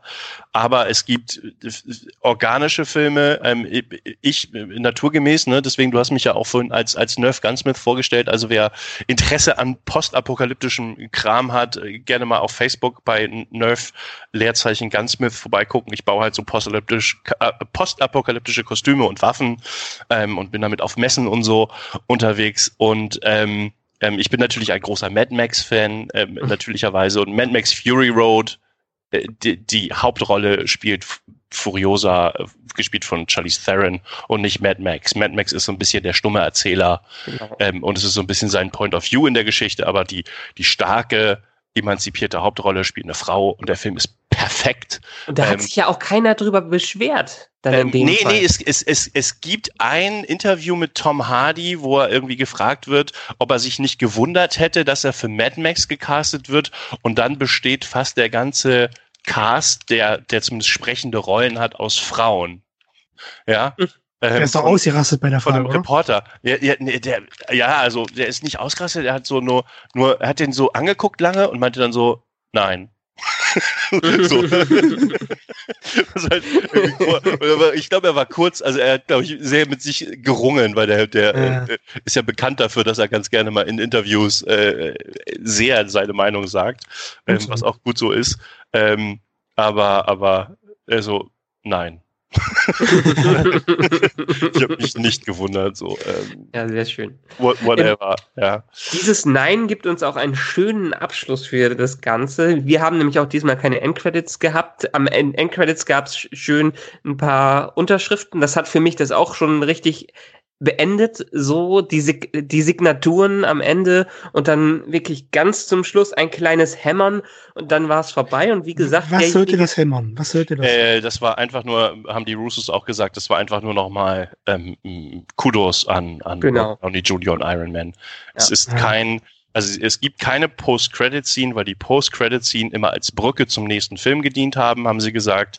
Und da es hier keine Brücke zu einem nächsten Film gibt, gibt's auch keine Post-Credit-Scene, weil für die ist das MCU in der Form, wie wir es bisher kennen, jetzt zu Ende. Klar, genau. es kommt noch Spider-Man Far From Home als Epilog, aber das war das Ende und darum keine Post-Credit-Scene. Genau. Okay. Das war auch das perfekte Ende. In dem Fall haben wir immer wieder drüber ge gesprochen, mit schönen Signaturen am Ende. Tschüss gesagt, alles vorbei. Wir waren froh, dass ihr uns zehn Jahre gefolgt seid und ähm, auf jeden Fall wird es ein stolzer Teil meiner Blu-ray und demnächst UHD Blu-ray-Sammlung. ja, ich glaube auch, also ich bin sehr froh, diese, diese letzten zehn Jahre auch so intensiv, wie ich sie mitgemacht habe, mitgemacht zu haben, ähm, weil ich glaube nicht, dass sich das wiederholen lässt in der Form. Ähm, ich glaube nicht, dass sich das überhaupt jemals wiederholt. Also 22 Kinofilme, ähm, die, die alle zusammenhängen, elf verschiedene Franchises, ähm, habe ich gerade nochmal gespickt. Ja, also elf verschiedene Movie-Franchises, die sich in einem Film treffen. Ähm, klar, es gibt äh, zig Jahre überspannende Star Trek-Filme oder Star Wars-Filme oder oder oder, aber es sind nicht verschiedene Franchises, die in einem finalen Film-Duo münden, so wie hier mit Infinity War und Endgame. Ich glaube, das ist einzigartig in der Filmgeschichte ähm, und wird es wahrscheinlich auch lange bleiben. Und ich habe auch gerade nochmal nachgeguckt, es fehlen noch 300 Millionen Dollar, um Avatar zu schlagen. 2,4 Milliarden. Ähm, aktueller Stand bei Endgame 2,7 steht Avatar. Und wir sind aktuell erst in der dritten Woche. Ja, die Zahlen von diesem Wochenende sind, glaube ich, noch nicht dabei. Doch, doch, doch, die sind schon, äh, in, ah, okay. von dem Wochenende sind die schon dabei und der sind ganz knapp da dran. Ja. Man muss natürlich jetzt auch sagen. Avatar also, war sieben Monate im Kino übrigens. Also. Ja. Oh, unglaublich. Ja.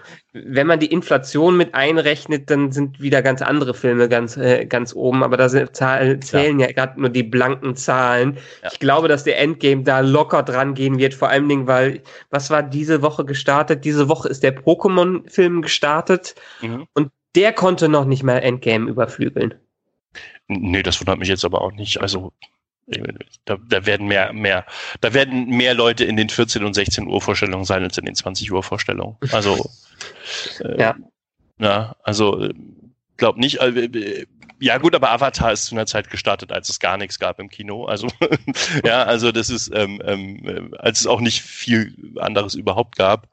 Ähm, von daher, ähm, ich, ich hoffe mal auf die drei Milliarden, dass sie die drei Milliarden knacken.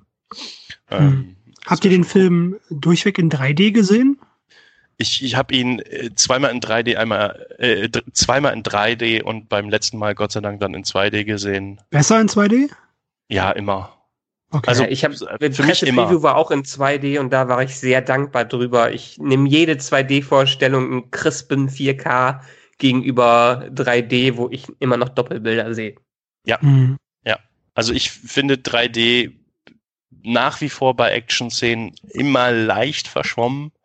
Ähm, ob das jetzt meine altersschwachen Augen sind oder oder oder was auch immer. Also es ist es hat und drei Stunden. Also ich war habe ihn das diese Mitternachtsvorstellung war halt auch in, in einem IMAX äh, super duper Mega Kino und die die haben halt auch äh, größere 3D-Brillen, die Gott sei Dank auch komfortabler sind. Und beim zweiten Mal war das halt echt so eine billig normal Plastik 3D-Brille und die ging mir dann so nach zwei Stunden langsam schon auf den Sack. Als Wart ihr beide Brillenträger? Ich bin kein Brillenträger. Ich also, bin Brillenträger, aber trage im Kino immer Kontaktlinsen. Ja. Weil, also weil allgemein im Alltag. Weil als Brillenträger habe ich jetzt den schönen Trick, dass ich mir so einen Clip-On geholt habe, der unglaublich bequem ist, wenn man in 3D reingeht. Okay. Ja, das glaube ich. Also klar, weil deine normale Brille ja sehr ja. bequem ist und du die den ganzen Tag trägst, ne? Aber diese genau. normalen Kino-3D-Brillen sind es halt nicht.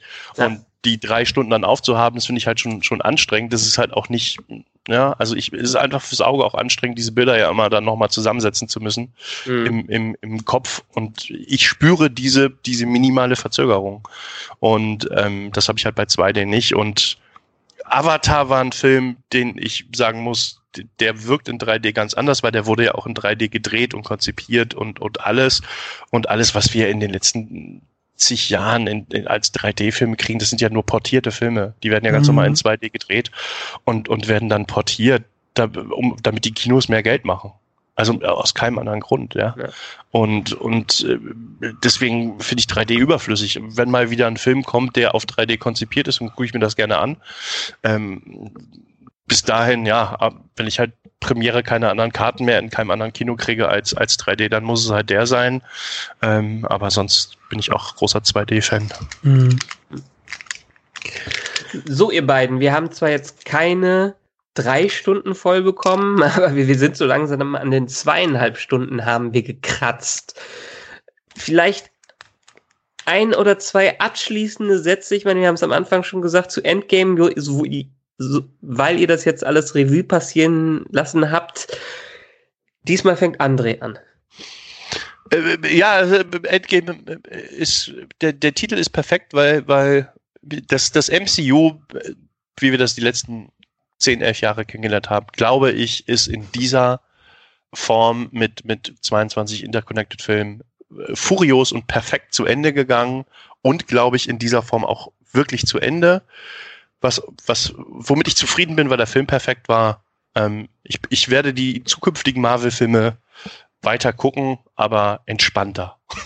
Also nicht mehr ganz so fiebernd, ähm, was da kommt. Ähm, äh, etwas weniger gehypt sein. Ich freue mich jetzt noch auf, auf Spider-Man, aber ähm, hypen tut mich aktuell äh, der Disney Plus Channel, auf den ich mich sehr freue, aber ähm, weniger wegen der Marvel-Serien, sondern mehr wegen The Mandalorian. ich denke auch, dass gerade mit den, mit den kommenden Marvel-Filmen jetzt auch in den nächsten zehn Jahren, also wenn wir jetzt nochmal dieselbe Zeitetappe hinter uns bringen, die wir jetzt auch schon hinter uns haben, äh, diese erste Hälfte dann äh, eine ganz andere Stellungnahme haben wird als jetzt momentan noch, eben weil wir dort äh, diese, diese Inkarnation der Ur-Avengers haben, oder zumindest nein, nicht Ur-Avengers, die Ur-Avengers des MCU haben, äh, mit äh, Iron Man, Thor und äh, Captain America als äh, die große Speerspitze, die es ja dann nicht mehr geben wird. Und ich kann mir vorstellen, dass die Bedeutung dieses Films äh, und äh, den 21 Filmen davor dann auch noch ein bisschen wachsen wird, als es jetzt eigentlich schon äh, äh, für mich sich so anfühlt, wie es jetzt aktuell ist. Ähm, daher schließe ich mich André auch an, das ist äh, der perfekte Abschluss, oder das habt ihr beide ja auch gesagt, das ist der perfekte Abschluss von allem, was bisher da war. Besser hätte es nicht kommen können. Und ich bin gespannt, äh, wie sie das äh, mit den großen Teamfilmen, die denn kommen werden, äh, denn wirklich noch toppen wollen. Ja, wunderbar. Ich glaube, dem habe ich jetzt so nichts mehr hinzuzufügen, außer dass die Leute mal bei Nerfgun Smith im Internet vorbeischauen sollten. Facebook, richtig? Facebook und Instagram. Facebook und Instagram und Emo natürlich immer Bizarre World Comics und mittlerweile auch der eigene Podcast. Ja, das ist richtig. Äh, meine beiden Freunde von deinantiheld.de, die führen eben, ebenfalls einen Comic-Blog, so wie ich das auch mache, seit vielen Jahren. Und wir haben uns zusammengeschlossen und haben jetzt einen Comic-Podcast aufgemacht. Äh, Pau, einen Comic-Podcast. Äh, ist jetzt gerade während wir aufzeichnen auch eine Folge online gegangen, wie ich gerade sehe.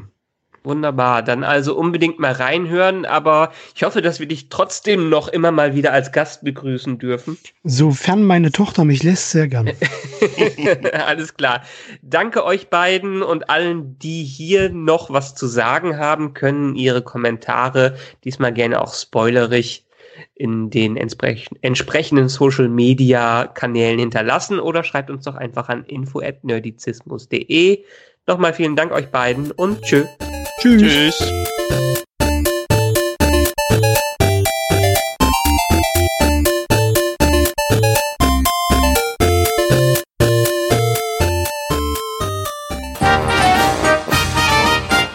Eine Produktion des Podcast Imperiums.